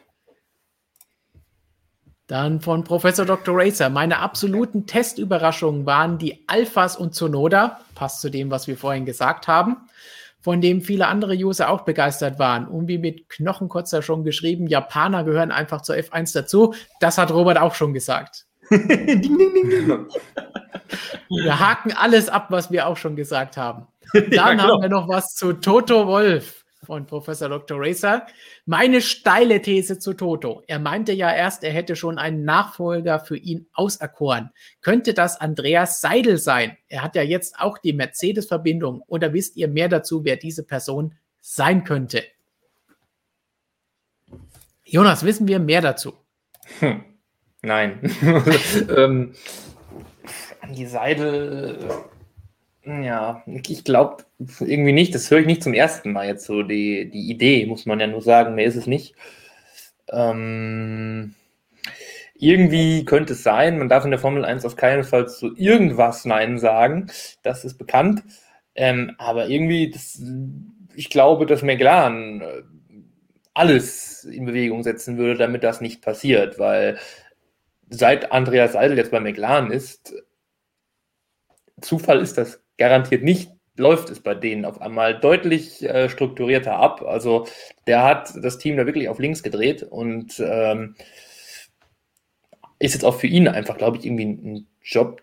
Warum soll der jetzt zu Mercedes gehen? Also da kann er ja fast sogar nur verlieren. Wenn er jetzt irgendwie Wolf-Nachfolger wird, dann kommt neues Reglement, dann ist er derjenige, der dann in Charge ist, wenn es vielleicht dann nicht mehr läuft, was dann am Reglement liegt natürlich irgendwie, aber ja, er ist halt dann in dem Moment dann irgendwie da derjenige welcher. Macht nicht so den Sinn. Also Budget Cap kommt, also dann kann man auch mit McLaren wieder ein bisschen höhere Ziele sich stecken. Also der Trend stimmt da. Also ich irgendwie, also Jetzt kann man wieder sagen, ja, äh, Geld und was weiß ich alles, besseres Gehalt, aber nee, also äh, das ist, macht einfach keinen Sinn, finde ich ich glaube, die Herausforderung mit Mercedes dann Titel zu gewinnen und Rennen zu gewinnen, die könnte schon da sein und dass man dann sagt, hey, das würde mich schon reizen. Aber ich, interessanter finde ich eigentlich jetzt den Teil, was Toto angeht. Denn all diese Aussagen, ja, ich suche einen Nachfolger und wir, wir werden da jemanden finden, damit ich nicht mehr so viel machen muss. Das war aber auch alles, bevor der Vertrag verlängert wurde, bevor die neue Struktur mit den neuen Anteilsverhältnissen äh, von jeweils ein Drittel für Toto, für Daimler und für Ineos am Ende des letzten Jahres bekannt gegeben wurde. Danach hat sich das teilweise alles schon ein bisschen anders angehört und es heißt auch, ja, er hat jetzt einen Dreijahresvertrag und ja, er wird, ist als Teilhaber sowieso da und wird da auch als CEO bleiben und jetzt natürlich auch dieses Jahr als Teamchef an der Strecke vor Ort sein, als er angesprochen wurde, wie, wie weil Mattia Binotto das nicht plant, ob er das sieht. Da war dann wieder so ein bisschen die typische ähm, Binotto will ich nicht drüber reden Geschichte. Ähm, also es ist jetzt nicht so, dass er da jetzt plötzlich verspürt, weniger zurückzutreten oder weniger zu machen. Ich glaube, kürzer treten ist da jetzt nicht gefragt. Der will das jetzt weitermachen und derweil einen Nachfolger suchen, wie er gesagt hat. Aber ich glaube nicht, dass das das erste auf dem Zettel ist, das jetzt gemacht werden muss. Ja, das kann ja, das, dieses kürzer treten ist ein guter Punkt. Das kann ja, das ist so ein bisschen der Trend jetzt. Du hast gerade schon Binotto angesprochen, der ja auch in diesem Jahr ein bisschen mehr in Maranello bleibt und Laurent Mackies dann wieder äh, an der Strecke da im Grunde den Teamchef geben wird. Dann haben wir Alpine, äh, da gibt's von vornherein jetzt äh, ein, ein Zweigestirn mit Marcel Budkowski und ähm, ähm, ähm, Herrn Brivio. Ähm, Genau, da kennt der, springt der Markus direkt drauf an. da kennt er sich aus. Ich sehe schon die erste Träne, glaube ich. ähm, also der Trend geht so ein bisschen dahin, was ja auch Sinn macht. Wenn der Rennkalender halt so wächst, 23 Rennen, jetzt gerade in diesem Jahr noch die Doppelentwicklung mit nächstem Jahr, da kann es auch nicht schaden, wenn man da wirklich, ja, ähm, die Aufgaben etwas breiter verteilt und naja, mittelfristig kann ich mir dann, also die ganze Geschichte von Toto sein Hauptgrund war ja auch irgendwie Familie tatsächlich, dass er deshalb mal irgendwie auch mal mehr Zeit haben möchte. Und warum sollte sich das, wird sich nicht geändert haben, nur weil sich jetzt ja die Besitzverhältnisse geändert haben. Also kann ich mir schon vorstellen, dass es vielleicht mal dann dieses gute alte ähm, Tote Wolf Niki Lauda Dream Team, das fehlt ja nach wie vor. Also, dass in, so, so, in die Richtung vielleicht mal wieder irgendwie jemand aufgebaut wird. Das kann ich mir dann schon vorstellen. Jetzt vielleicht nicht so kurzfristig, aber und auch nicht als Ersatz, wie gesagt, sondern einfach so ein ja, äh, Schultern der Aufgaben einfach auf äh, vier Schultern statt auf zwei. Gut, André meint zu der Sache mit Seidel und Mercedes, wenn Bayern München ruft. Ich glaube, in die Richtung haben einige gedacht. Ja. Also es hieß ja, will man denn jetzt dahin oder auch nicht? Dann höre ich äh, tote Hosen. Dan-Fan ja. meint, Flavio kommt wieder zurück. Das würde ich anzweifeln. Äh, zu Mercedes. das erst recht. Hübsch, ja. Aber mhm. wenn wir schon beim Thema Mercedes sind, vielleicht noch eine Frage von Kellerratte77. Grüße an in den Keller.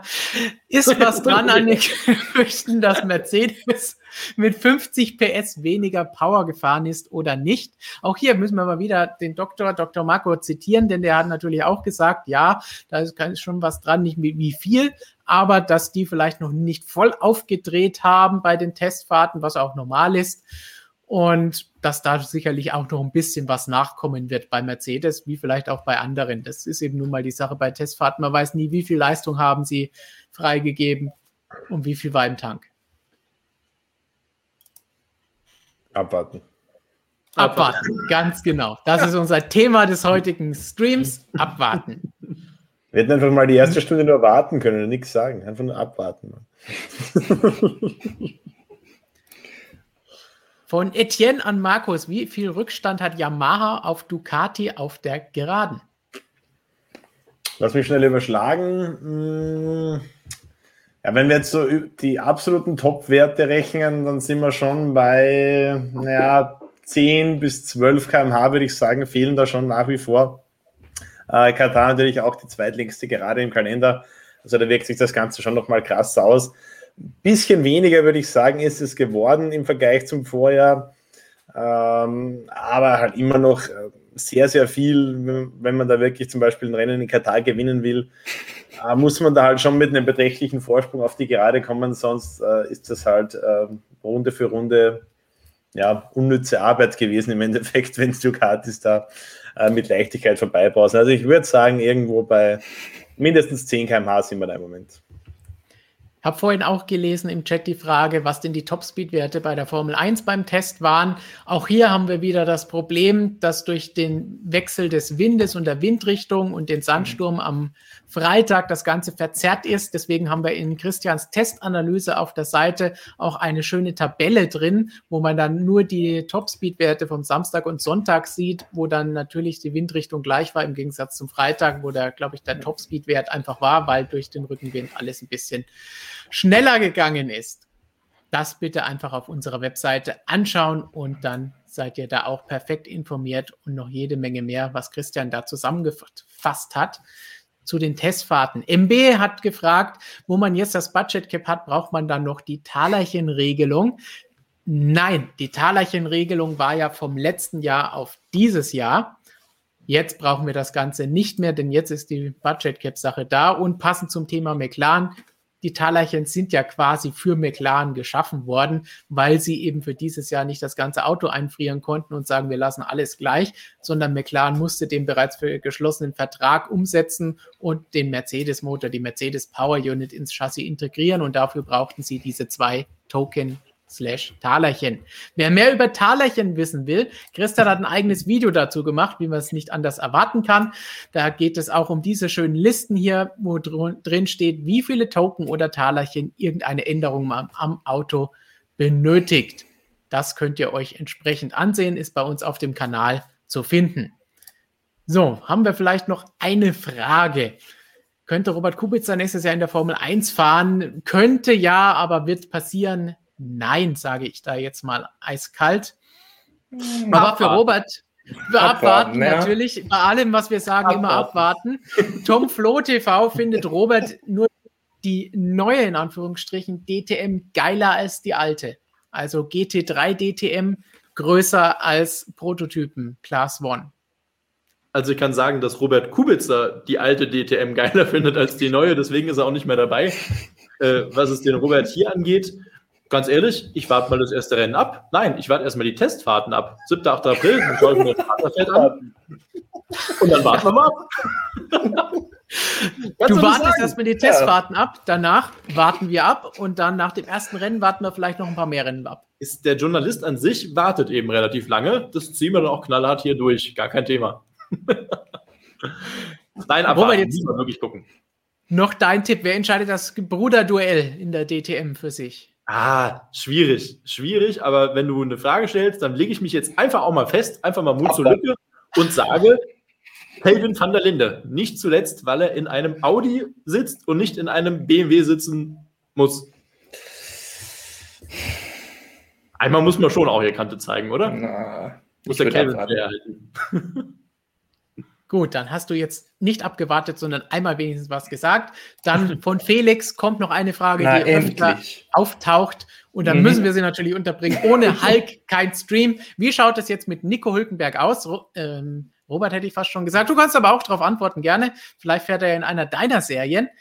Aber Jonas, er wird TV-Experte bei Servus TV. So viel steht Genau. schon fest. Und ja, alles andere ist noch abwarten.